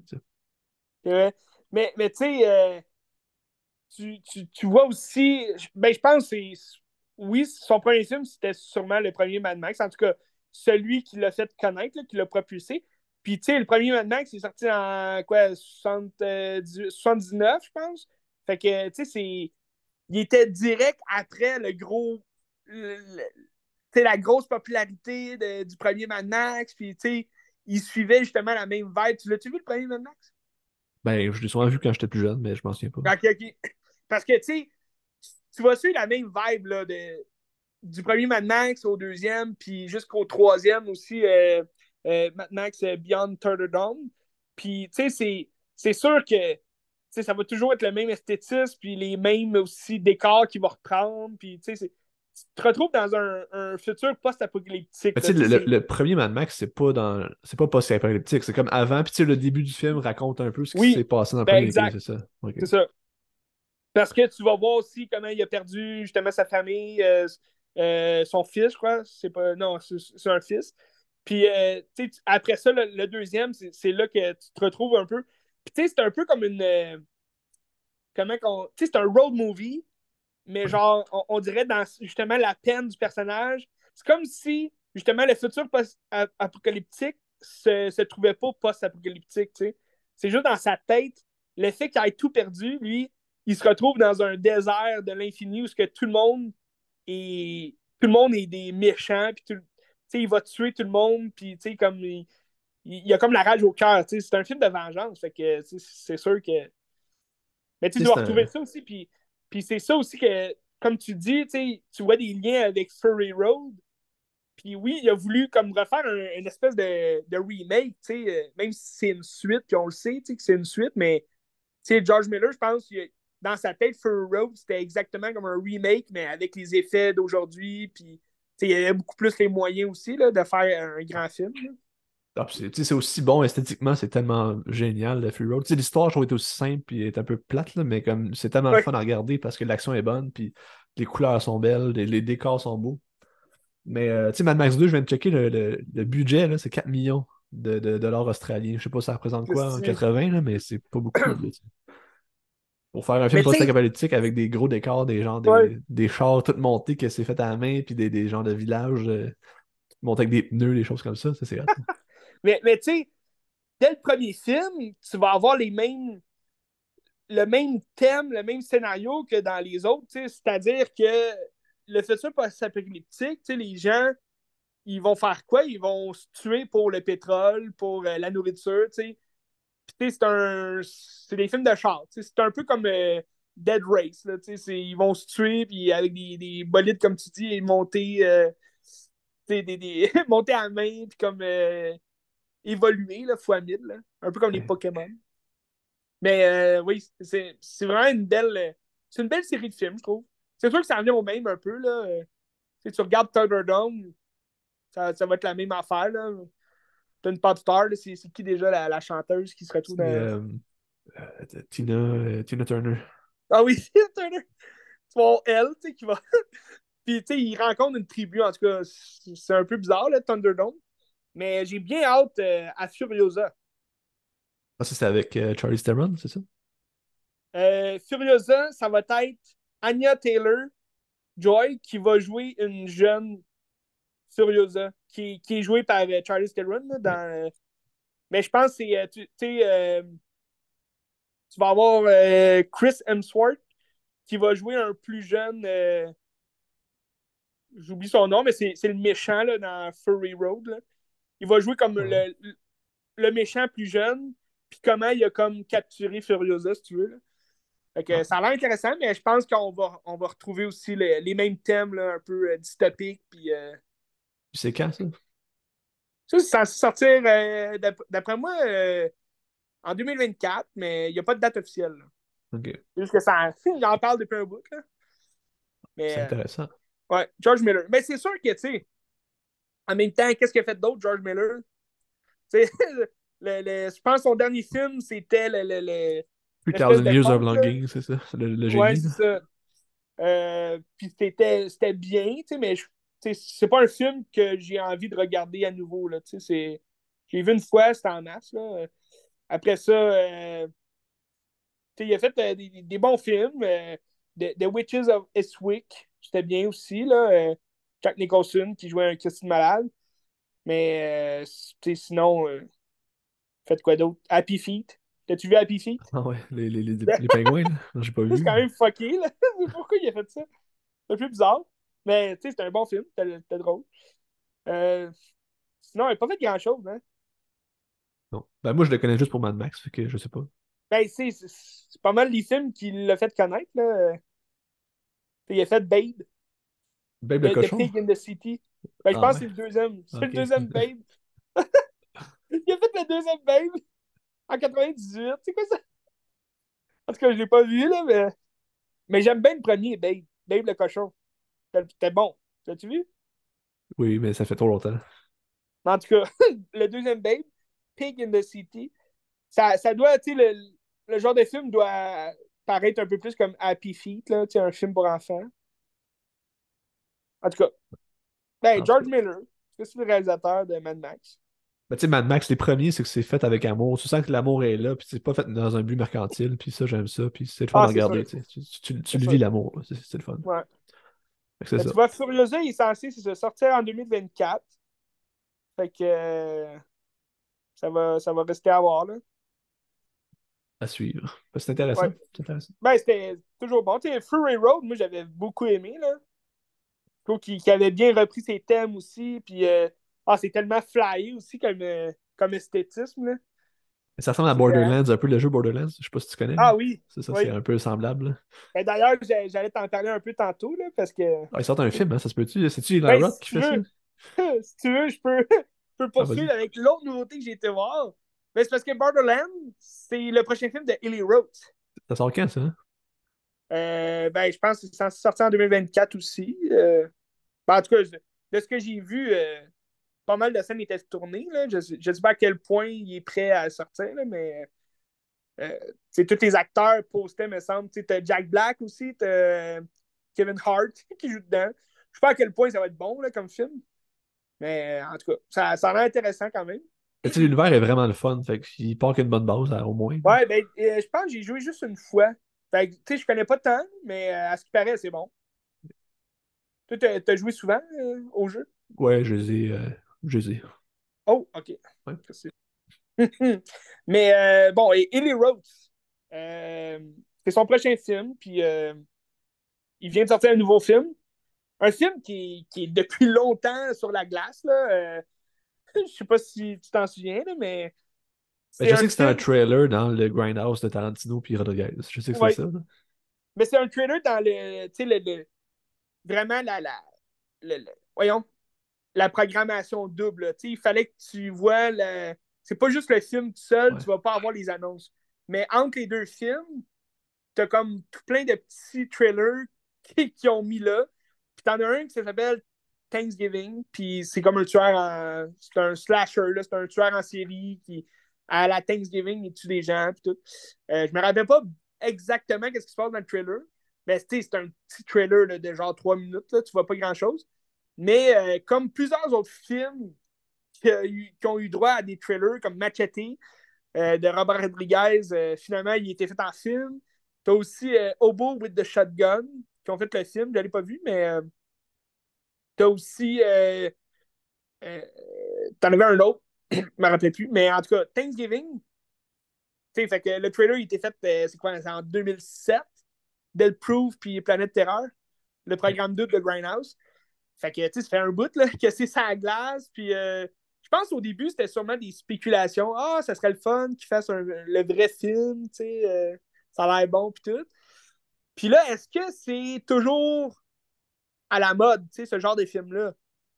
Admettons, tu sais, on se pose la question, est-ce que ça va pogner, tu sais, un slasher Ben, j'imagine que c'est des films qui coûtent pas cher à faire non plus. C'est pas trop des risques, c'est des films qui sont faits pour le plaisir, j'imagine. C'est ça. C'est fait pour le plaisir. Puis le film, pour vrai, j'ai adoré. J'ai trouvé ça vraiment bon. Thanksgiving. Euh, ça se prend pas. Ça se prend zéro au sérieux. Euh, tu retrouves l'humour noir aussi de Ellie Rose qui met euh, dans pas mal de ses films. Pas toutes, mais dans pas mal. Puis c'est très sanglant.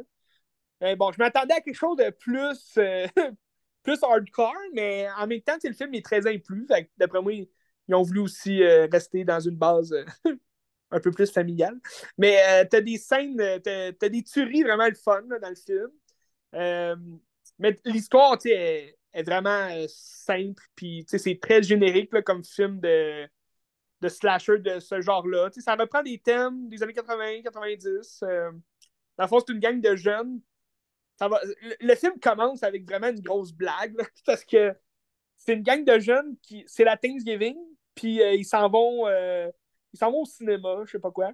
Puis euh, ils s'arrêtent pour. Euh, il y a un des jeunes, il s'arrête pour s'acheter un nouveau sel. Fait qu'ils s'en vont dans le centre commercial de, du père d'une des filles qui est dans la gang. Fait qu'ils rentrent par derrière, mais tout le monde attend devant le magasin que ça ouvre. Parce qu'ils ont, ont, tellement hâte, c'est le, le Black Friday, genre. Fait que là, tout le monde se pousse pour avoir des rabais. Puis là, son père, il dit au début du film Ah, D'habitude, on ouvre à minuit, mais là, les autres années, on le savait que les gens faisaient la file à partir de 6 heures, fait qu'on va ouvrir plus tôt, tu sais. Puis là, il se passe de quoi? Parce que là, toute la, foule qui est devant le magasin commence à s'énerver parce qu'ils voient les jeunes rentrer, tu sais, de côté.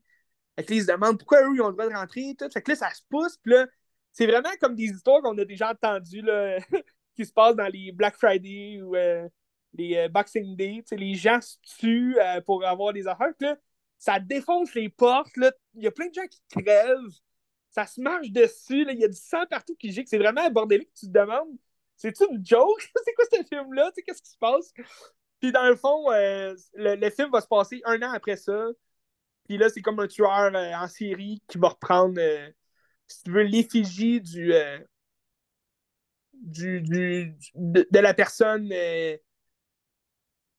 un, des personnages clés là, légendaires, parce que ça se passe à Plymouth, là, au Massachusetts. Fait que, euh, il va reprendre un peu, j'ai oublié le nom. Là. Ah, euh, c'est John Carver. Quelque chose comme ça. Euh, John Garver? Non, Carver, je pense. En tout cas, il y a, comme un effigie, je sais pas s'il existe sûrement, là, à Plymouth, Massachusetts. J'imagine que c'est un nom vraiment qui existe.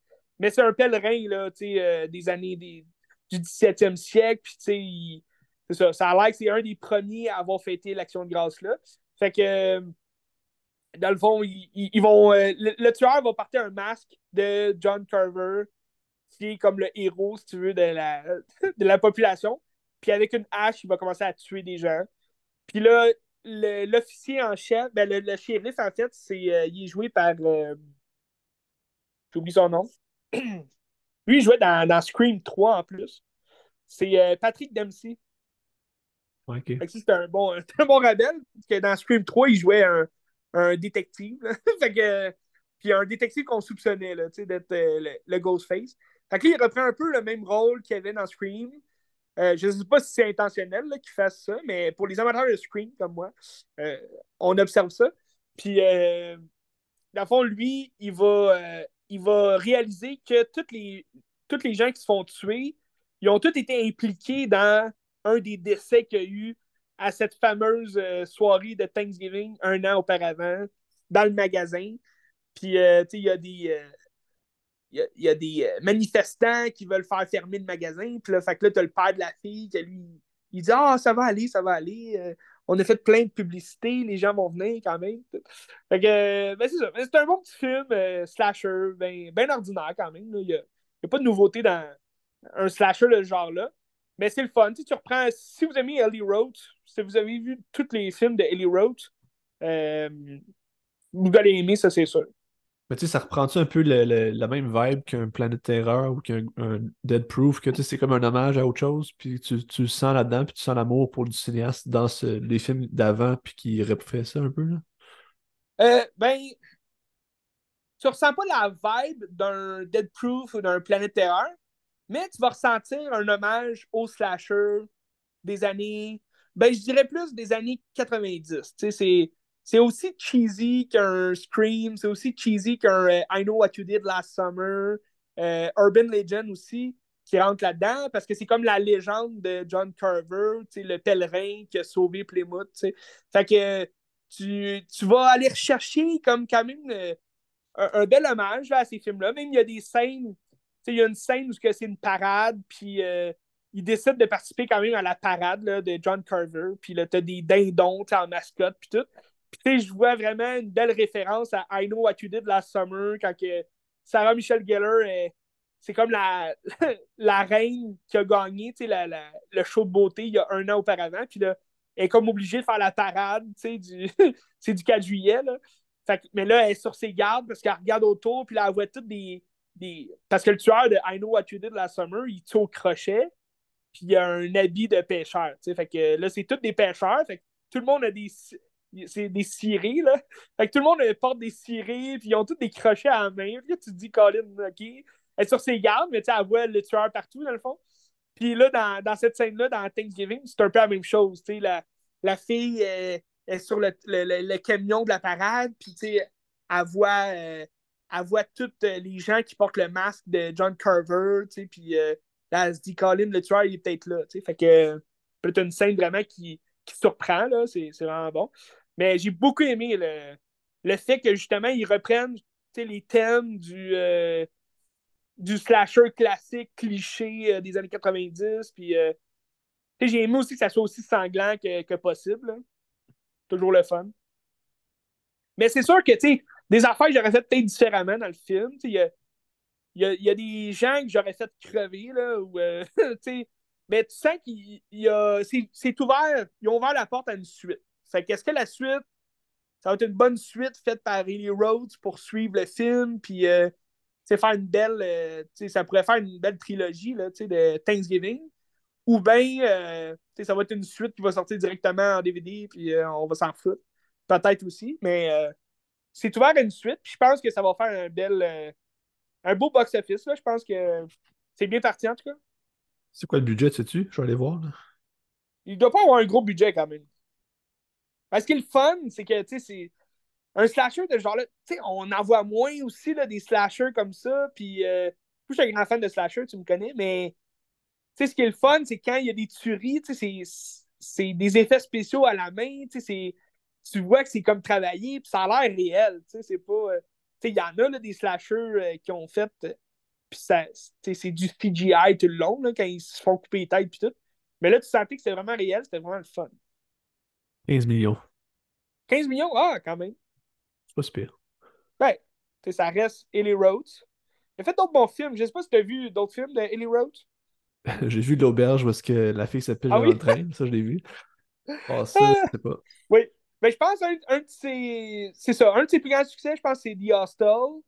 Euh, sinon, moi, j'ai bien aimé. Dans, dans, les dernières années, il a fait Knock Knock avec euh, Ken Reeves. T'as aussi une jeune. Euh, ben, une jeune. Tu sais, elle n'était pas si connue que ça à l'époque, mais c'est Anna de Armas qui joue aussi dans Knock Knock. Je pense que c'est peut-être son moins bien aimé, mais je ne sais pas pourquoi. Moi, j'ai vraiment trippé sur ce film-là. Je trouvais ça vraiment bon puis le fun. Euh, c'est un film avec lequel tu as un peu plus d'humour noir là, dans le film. Il faut, faut pas que tu le prennes vraiment au sérieux. Là. Puis, tu sais, il va reprendre souvent l'humour noir dans pas mal de tous ses films. Un autre que j'aime beaucoup euh, d'Ellie Rhodes, c'est Cabin Fever. J'en ai souvent parlé, là c'est vraiment un film fucké, mais c'est, c'est gore au bout. Puis, tu sais, faut que tu sois dans un mood là, pour écouter ça, mais c'est, un peu. Euh, c'est genre l'eau qui est contaminée, le fait qu'ils ont comme la bactérie mangeuse de chair. Puis, euh, ça, ça s'écoute pas à n'importe quel moment. C'est vraiment. Euh, c'est un film, en tout cas, c'est, c'est niché là, dans ce genre de film-là, gore.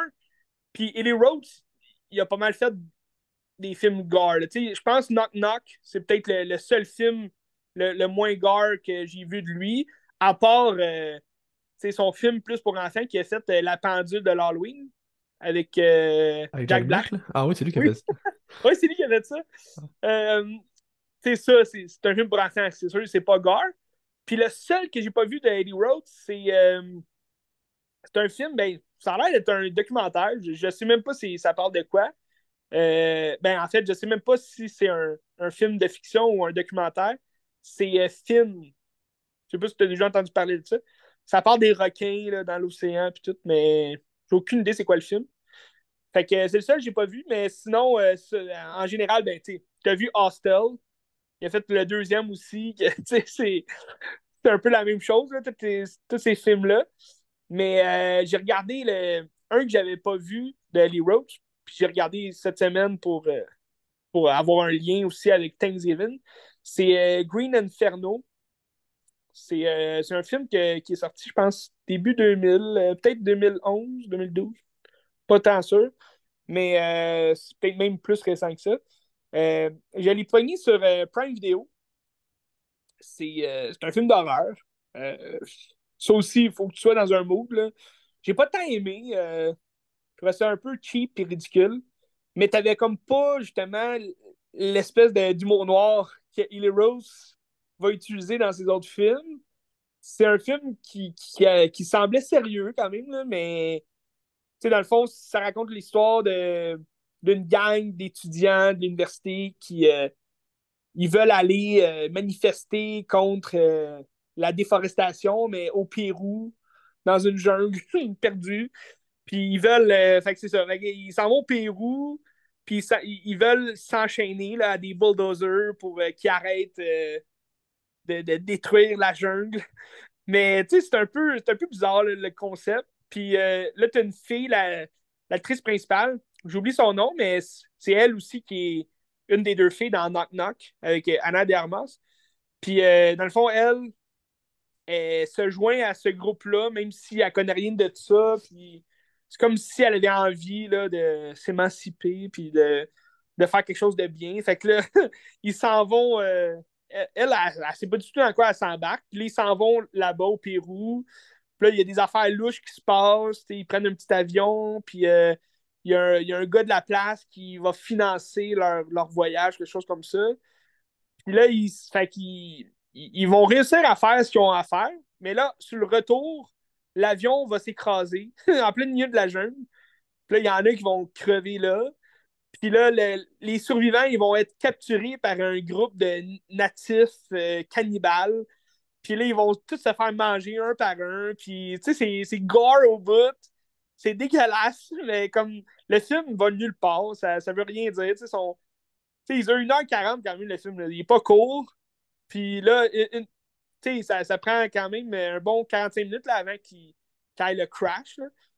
Mais la dernière heure, ils sont juste enfermés dans une cage, puis là, il, y en a un qui va faire chier, puis là, les autres, ils vont, vont essayer de s'entraider pour s'enfuir, puis un après l'autre, ils se font tout prendre, puis ils se font manger, puis t'as comme aucune... T'as comme aucune résolution de, de, ce qui se passe, mais c'est ça pareil, puis je trouvais ça vraiment à plate comme film. Mais ça reste G.E.D. Roach, c'était très gore, c'était. Mais c'était cheap, là, c'était de façon. C'était fait cheap. sais si vous avez Prime Video, je ne conseillerais pas ce film-là, mais j'ai vu que Cabin Fever était sur Prime Video. Fait que si vous voulez écouter un bon film de Ellie Roach, admettons que vous n'avez jamais vu de film de Ellie Roach, puis vous voulez savoir, hey, vas-tu aimer ça Thanksgiving? Ben écoutez Cabin Fever, euh, il y a quand même une, bonne. Euh, une bonne humour noir, puis tu sais, c'est très gore aussi, puis c'est une belle vibe, je trouve, quand même, ce film-là. Il y a une vibe des années 2000, justement. C'est un film, je pense, qui est sorti en 2002, je me trompe pas, début 2000, en tout cas. Fait que, euh, non, t'as une belle vibe, puis euh, ça. Mais Thanksgiving, j'ai beaucoup aimé. C'était le fun. Intéressant. En tout cas, j'ai hâte à Borderlands. Moi, j'ai hâte de voir ce que ça va donner. Oui, ben écoute, euh, je ne sais pas à quel point il va utiliser le, le gore comme il utilise dans tous ses films, ou bien il va refléter un peu la pendule de l'Halloween, puis ça va être plus euh, familial comme film. Non, je pense pas. Non, c'est assez violent, euh, Borderlands. Ouais, hein, c'est un jeu. Euh, C'est-tu PG-13 comme jeu? Non, je pense que c'est M.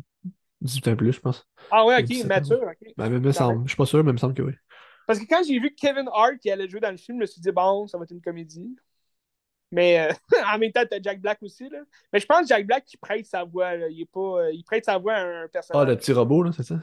Oui, je pense que c'est le petit robot qui va jouer. Mais tu sais, t'as Jimmy Lee Curtis aussi qui joue dans le film.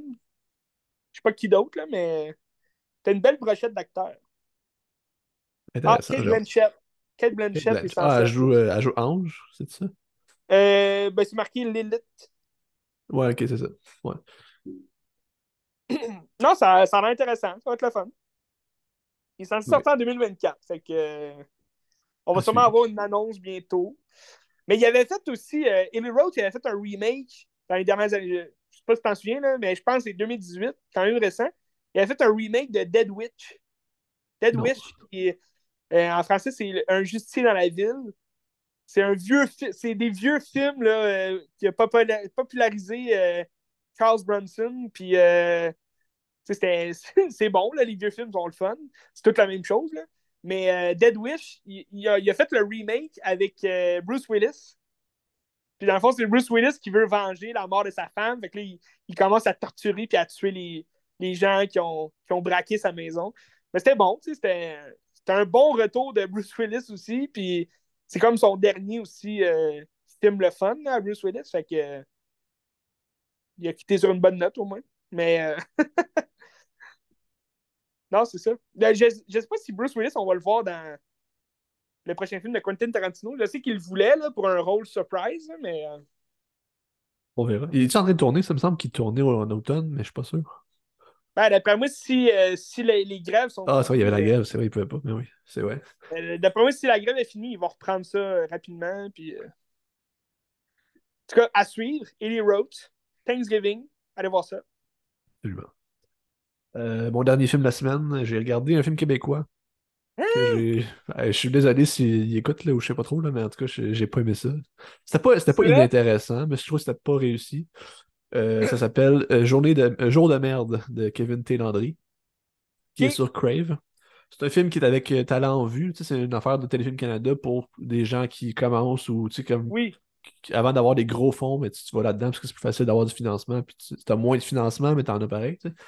Euh, puis ça, c'est un film avec euh, l'actrice principale. Attends, je vais aller voir c'est qui, je ne m'en rappelle plus.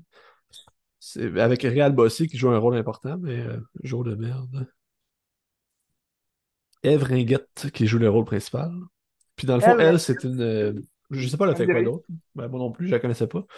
Et puis, euh, elle, elle travaille pour l'Auto Gold, qui est dans le fond l'Auto-Québec. Puis sa job, c'est qu'elle ré- elle réalise des petites capsules avec ceux qui gagnent des gros lots pour, euh, genre, elle va les voir, puis elle fait une petite vidéo pour dire qu'est-ce que tu vas faire avec ton argent, comment tu as gagné, puis tout, juste pour mettre ça sur leur site internet, puis euh, faire connaître les gagnants. Euh, Ok. puis là, c'est un gars que ça fait un an qu'il a gagné. Puis il a jamais ré- son prix de genre 8 millions, je pense, puis c'est réel bossé. Fait que là, il faut qu'elle aille chez eux pour faire la vidéo, mais lui, il veut rien savoir. Puis c'est comme un ermite dans la cabane. Fait que là, elle se ramasse là, puis là, il se passe des affaires, puis elle reste poignée là parce que son char marche pas. Là, plus que ça avance, plus que tu comprends pourquoi que Réal Bossé il est tout seul dans la cabane en ermite. Puis, tu sais, t'as une twist qui arrive peut-être au milieu du film qui rend ça un petit peu intéressant. Tu sais, que je dirais pas parce que c'est c'est quand même le fun à vivre, puis sinon le film est comme sans intérêt un peu. Ouais. Ben, elle, dans le fond, elle a un fils aussi, puis elle a un mari qui est ben, un ex-mari qui est comme un peu violent ou manipulateur, puis son fils, c'est un peu un imbécile heureux, genre un, un ado imbécile branché sur sa tablette. Là. Hmm. Euh, c'est ça. Sa vie, c'est de la merde, tout va mal. Puis là, tu sais, comme le gars qui veut pas réclamer son argent parce qu'il veut pas faire sa vidéo, mais là, il est comme, mais, tu sais, genre, qu'est-ce que tu avec tout cet argent-là? Moi, c'est des gens qui sont dans la misère, puis dit, tout, tout le monde rêve un peu de gagner le million, puis tout. Puis t'as d'autres Ouais. gens qui s'en foutent un peu, puis c'est un peu des mentalités qui clashent entre eux. Puis euh, c'est ça. Je veux pas en dire trop parce que, parce que ça va gâcher un peu. Là. Je veux pas dire ce Mm. que, qui Réal Bossé vraiment, mais c'est un personnage qui est quand même intéressant. Puis t'as le goût d'en apprendre plus, il est comme un peu mystérieux. Mais euh, la fin est pas très payante. Je trouve que tu finis le film puis t'es pas vraiment euh, rassasié. Puis un- ça finit un peu sur le vide un petit peu, je trouve. Je suis désolé s'il écoute là, je veux pas. J'aime ça, les cinémas québécois là. Je veux pas- c'est Ben non, mais là, t'as le droit à ton opinion, là. Je veux dire. C'est- Ben oui. Je veux dire, si, si t'es pas capable de réaliser un film puis de pas accepter qu'il y a des gens qui vont pas aimer ça, ben tu peux pas devenir réalisateur, là. Ben, tu sais, au moins, c'est un film qui sort un peu des. des... Ben, tu sais, comme on voit au cinéma québécois ce temps-ci, c'est des films Ça qui. des Ils s'en vont à gauche, tu sais, ils essaient des affaires, puis ça va toujours Ouais. dans le code du genre un peu. Ben, y a-tu une, y une bonne, une bonne critique euh, jusqu'à maintenant? ou? Ben, pas tant. Il est coté 6. fait que c'est Ben, écoute. bon. C'est ton premier film, lui? C'est son premier film, ouais. Ben, il faut commencer à quelque part, tu sais. C'est ça, puis, puis tu sais, il va faire d'autres choses, puis euh, je vais le regarder parce que c'était quand même. C'est pas, euh, c'était pas inintéressant, tu sais, il y avait quand même une maîtrise, puis tout, puis. euh, Ouais. C'est ça, il va ailleurs, mais écoute, le film n'était pas réussi à mon avis. Là, tu sais. Écoute, il y a- quand même eu Ré- Réal Bélan euh, dans le Réal bossé, réal bossé. Réal Bossé, excuse. Ouais. ça fait un job pareil, tu sais, Serge. Serge, oui. Romano Fafard. Ben, tu sais, je vous le déconseillerais pas pareil. Je pense que c'est ça dure une heure et demie, Ouais. c'est quand même correct, là, mais c'est Ben, pas. si vous euh, avez c'est Craig, c'est gratuit, tu sais. Exactement. tu sais. Jour de C'est- merde de Kevin Connery. Est-ce que ça ressemble. euh, Ben, à quoi ça pourrait ressembler, mettons. tu sais, il n'y avait pas un film là, euh, qui est sorti. C'est-tu l'année passée ou il y a deux ans? Que justement, c'est une journée où est-ce que tout va mal, puis le, le gars. Ah, c'est euh, très, euh, belle journée. Oui, très belle journée, c'est ça? Ben, c'est pas pareil pantoute, là. Ah, là, c'est c'est vraiment un huis clos, là. C'est- Ok. ben, très belle journée, c'était tourné un iPhone, c'était vraiment comme artisanal un peu. Tandis que ça, Oui, l'image est belle, tout, tout est beau, là. Mais c'est un huis clos, puis il se passe pas grand-chose. C'est plus ça Bon. l'enjeu, là. Ok. Ouais. Ben, il faut commencer quelque part, tu sais. Oui, oui. Tu sais, c'était pas mauvais, mauvais, là. C'était pas mauvais, en fait, là. C'était juste pas vraiment intéressant. Parfait. Euh, que Checkez-le si ça vous tente. Pour vrai, ça- c'est pas, c'est pas une mauvaise écoute, là, mais en tout cas, checkez ça. All right. Mais j'ai vu, j'ai vu aussi sur Crave, il y avait un autre film québécois là, qui est arrivé. euh, L'histoire du, euh, du tueur à gage. Confession du tueur d'un tueur, là. De Luc Picard Non. ou d'autres Crép- Crépuscule pour un tueur? Crépuscule pour un tueur, ouais. Je l'ai pas vu, je l'ai mis sur ma watchlist. Ça a l'air intéressant. Oui. Éric Bruno. D'ailleurs, Éric Bruno, j'ai fini la saison 2 de Avant le Crash. Ouais, ça a l'air bon. hein. Il joue à, à- Ben, je pense que vous pouvez l'avoir sur tout.tv, c'est Radio-Canada. Puis euh, très bon, euh, toujours aussi bon que la première saison. euh, j'ai vraiment accroché à cette série-là, c'est vraiment le fun. Puis tu sais, ça jase de justement les. les, comment interagir avec les gens. Les, les- Ça parle autant de ressources humaines en milieu d'affaires que de, de- des interactions entre les, les gens, tu sais, que ce soit la famille, les amis, euh, même ton amoureux, ton amoureuse, c'est c'est vraiment le fun. Puis ça parle de l'actualité, tu sais, des. de la- pas vraiment la politique, mais comme euh, le, le- le socialisme, là, tu sais, le- le- tout ce qui se passe dans le réseau aussi économique. Puis, euh, non, c'est vraiment intéressant, je vous le conseille à tous. C'est 10 épisodes, s'écoute vite, s'écoute bien. Euh, je peux aller avec mon dernier film, Ben, Parfait. qui va. Pardon? Parfait. J'ai j'ai perdu ma voix ou je sais pas. Euh, mon dernier film qui est aussi euh, disponible seulement sur un streaming. Hein, c'est c'est rendu euh, le quotidien de tous les jours. Les streamings, il y en a plein.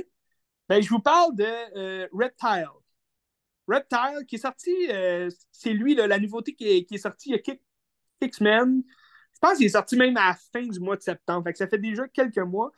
Avec Justin Timberlake, c'est ça? Oui. Mais c'est pas lui à mettre de l'avant-plan, là. C'est, un film qui m'en vedette euh, Benicio del Toro. Mais effectivement, il y a Justin Timberlake dans le film. T'as, euh, aussi Alicia Silverstone, que ça fait quand même un bout que j'ai pas vu dans un film. Puis euh, il va aussi avoir Michael Pitt. Michael Pitt que, qui jouait beaucoup dans les années. euh, ben, début des années 2000, mais tu sais, il a joué dans le remake. euh, je pense que tu l'as vu, le remake de Funny Games? Non, j'ai pas vu encore. Ah, ok. Mais il joue dans le remake de Funny Games. D'après moi, il joue un des deux jeunes. Puis, euh, Il joue dans Seven film que- Psychopaths aussi. oui, puis un film que j'avais beaucoup aimé euh, avec lui comme protagoniste, c'est I, Origins.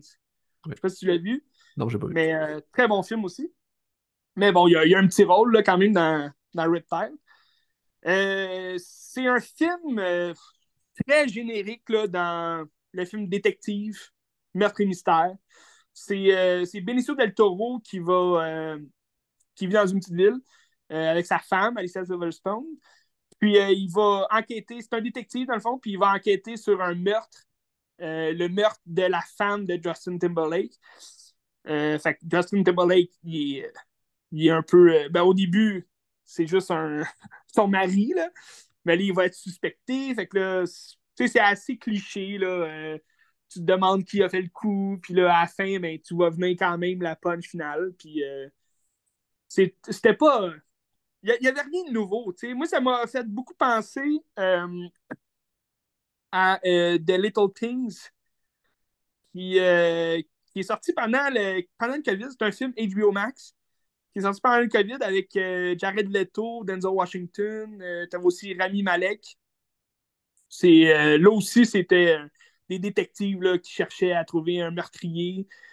Puis, ça menait nulle part là, comme film. Fait que c'était un peu la même chose. J'ai pas détesté. J'ai aimé ça. Benicio del Toro il est vraiment bon dans le rôle. Euh, même que, ça, ça, ça clashait un peu avec ses autres rôles qu'il y a souvent dans les films. Tu sais, Benicio, il a tout le temps un peu la même gueule. Il a tout le temps un peu le même... Euh, dans ce film-là, je le trouvais comique. Euh, il faisait des petites farces. Non, il était, il était bon, mais en même temps, c'est ça. Le film, ça reste un film vraiment vraiment générique là, que on a déjà vu 100 fois puis il n'y a rien de nouveau fait que... je checkais le, réalisateur c'est un gars qui fait des clips. Ben, toutes ces affaires qu'il a fait c'est quasiment juste des clips de The Weeknd puis Ariana Grande c'est ça j'ai vu aussi.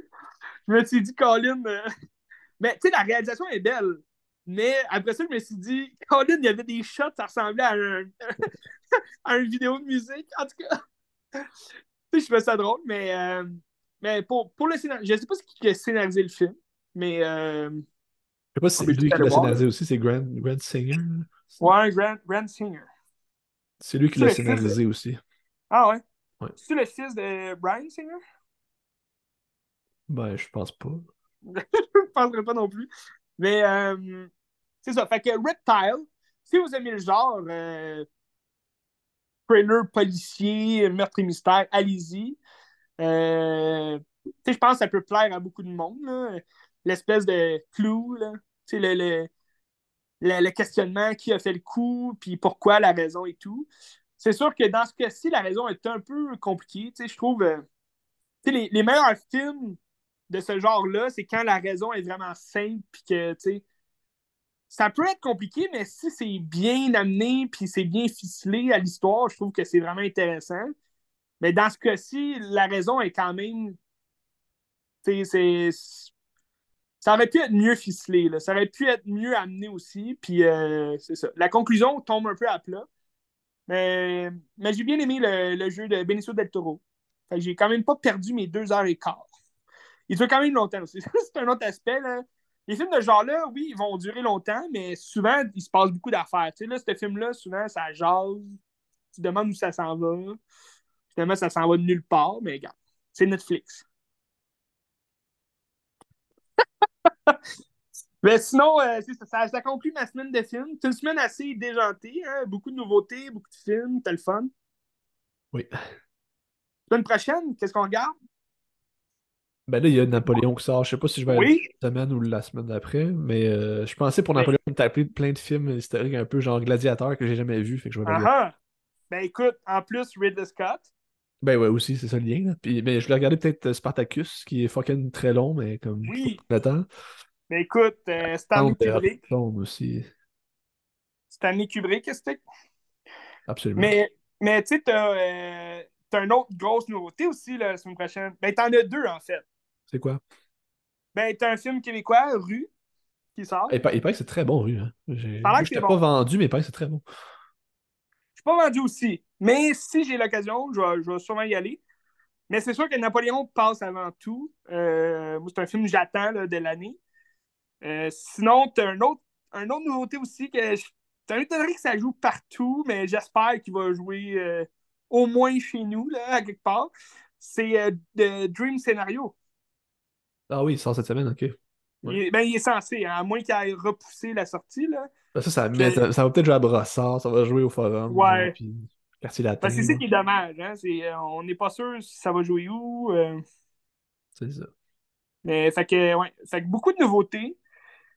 Euh, écoute, euh, mais je pense pour me préparer à Napoléon, je vais, euh, je vais regarder là, le film avec. J'oublie le nom, le titre. You, you Never Were Here. here? Oh, you Were Never Really Here de, de Oui, c'est ça. Tu as-tu déjà vu? Je ne l'ai jamais vu. Oh, je sais il, est sur, il est sur Prime Video. Fait que ah je l'ai mis dans ma liste. Dans ma vas capoter, c'est tellement bon. Hein, tu sais, si t'as aimé Joker, mais c'est comme 100 fois meilleur que Joker parce que c'est un peu même affaire, mais genre. Oui, ben c'est ça qu'on me disait, là. Ouais. Ben, tu sais, tu m'en as parlé souvent aussi, puis. Euh... Non, j'ai. Je suis intrigué, j'ai hâte de le voir. Sur Prime Video, fait que. Oui, c'est ça. You We're Never Really Here. Un titre je serais tenté de, de, de, me relancer dans The Martian, parce que j'avais détesté, mais j'ai peur de comme plus avoir le goût de voir Napoléon pour avoir écouté ça. Je sais Hmm. pas. Je sais pas. Ça me j'ai le goût. Ben écoute, Ridley Scott, des très bons films. Euh, t'as- jamais vu The Last Duel? Non, je l'ai pas vu. C'est un film que tu pourrais regarder aussi. The Last Euh. Duel, c'est son dernier aussi, fait que... Ben, Ben, ben, il a fait House of- House of Gucci qui était épouvantable, c'était dégueulasse. Ouais. là. Je, je sais pas s'il... a- Ah oui, il a, il a sorti après The Last Duel. Ou peut-être en même temps à peu près. Là. Ouais, dans les mêmes années. Mais euh, Last Duel, j'avais bien aimé. Je pense, je pense que tu vas préférer ça que House of the Gucci, là. En tout cas, j'espère. En tout cas, c'était tellement pourri House of Gucci. Puis sinon, euh, film, ben, tu parlais de film historique. C'est sûr que Gladiator, c'est un incontournable. là. Si t'as jamais vu ça, faut que tu voies ça. Je vais checker. Mais il y a. Alexandre de Liverstone que je me suis regardé aussi parce que je l'ai jamais vu. Oui. Il paraît que c'est. Je sais pas Ben, trop quoi m'attendre, là, mais en tout cas, j'ai j'ai pas l'attente. Ben, c'est sûr que ça, ça aussi, tu sais, les historiens ils doivent détester Oliver Stone pour ce film-là. Mais moi, moi j'ai bien aimé. C'est un épopée, hein, en même temps, un épopée. Il me euh, semble que. Mais t'avais eu Hélène aussi en cours d'antiquité, là? Oui, Il me semble qu'elle, elle avait dit qu'Alexander c'était très bien, euh, niveau historique, là. Mais je suis Oui. pas sûr. Ça. mais elle adorait aussi 3 pour le corps de Brad Pitt. Fait que- Oui, mais elle, elle disait que 3, c'était vraiment une, une honte à l'histoire. Mais je pense, euh, c'est qu'Alexander, je pense, c'est proche de la fin. Il y a, il y a beaucoup de critiques qui ont été faites par, par, euh, parce qu'on voit à la fin. Mais en tout cas, on s'en rejase là, quand que tu vas. euh, si tu regardes le film, je ne vais pas trop t'en dire là, juste avant. Tu sais, moi, l'affaire, c'est que je si- suis pas un grand fan. J'aime pas tant Oliver Stone, j'aime pas son style, j'aime pas ça. Fait que je sais pas Euh, si mais, vais aimer ça, ça. mais ça clash avec sa filmographie. Alexander, ça ressemble pas du tout à du à Oliver Stone. ok. Fait que euh, c'est ça.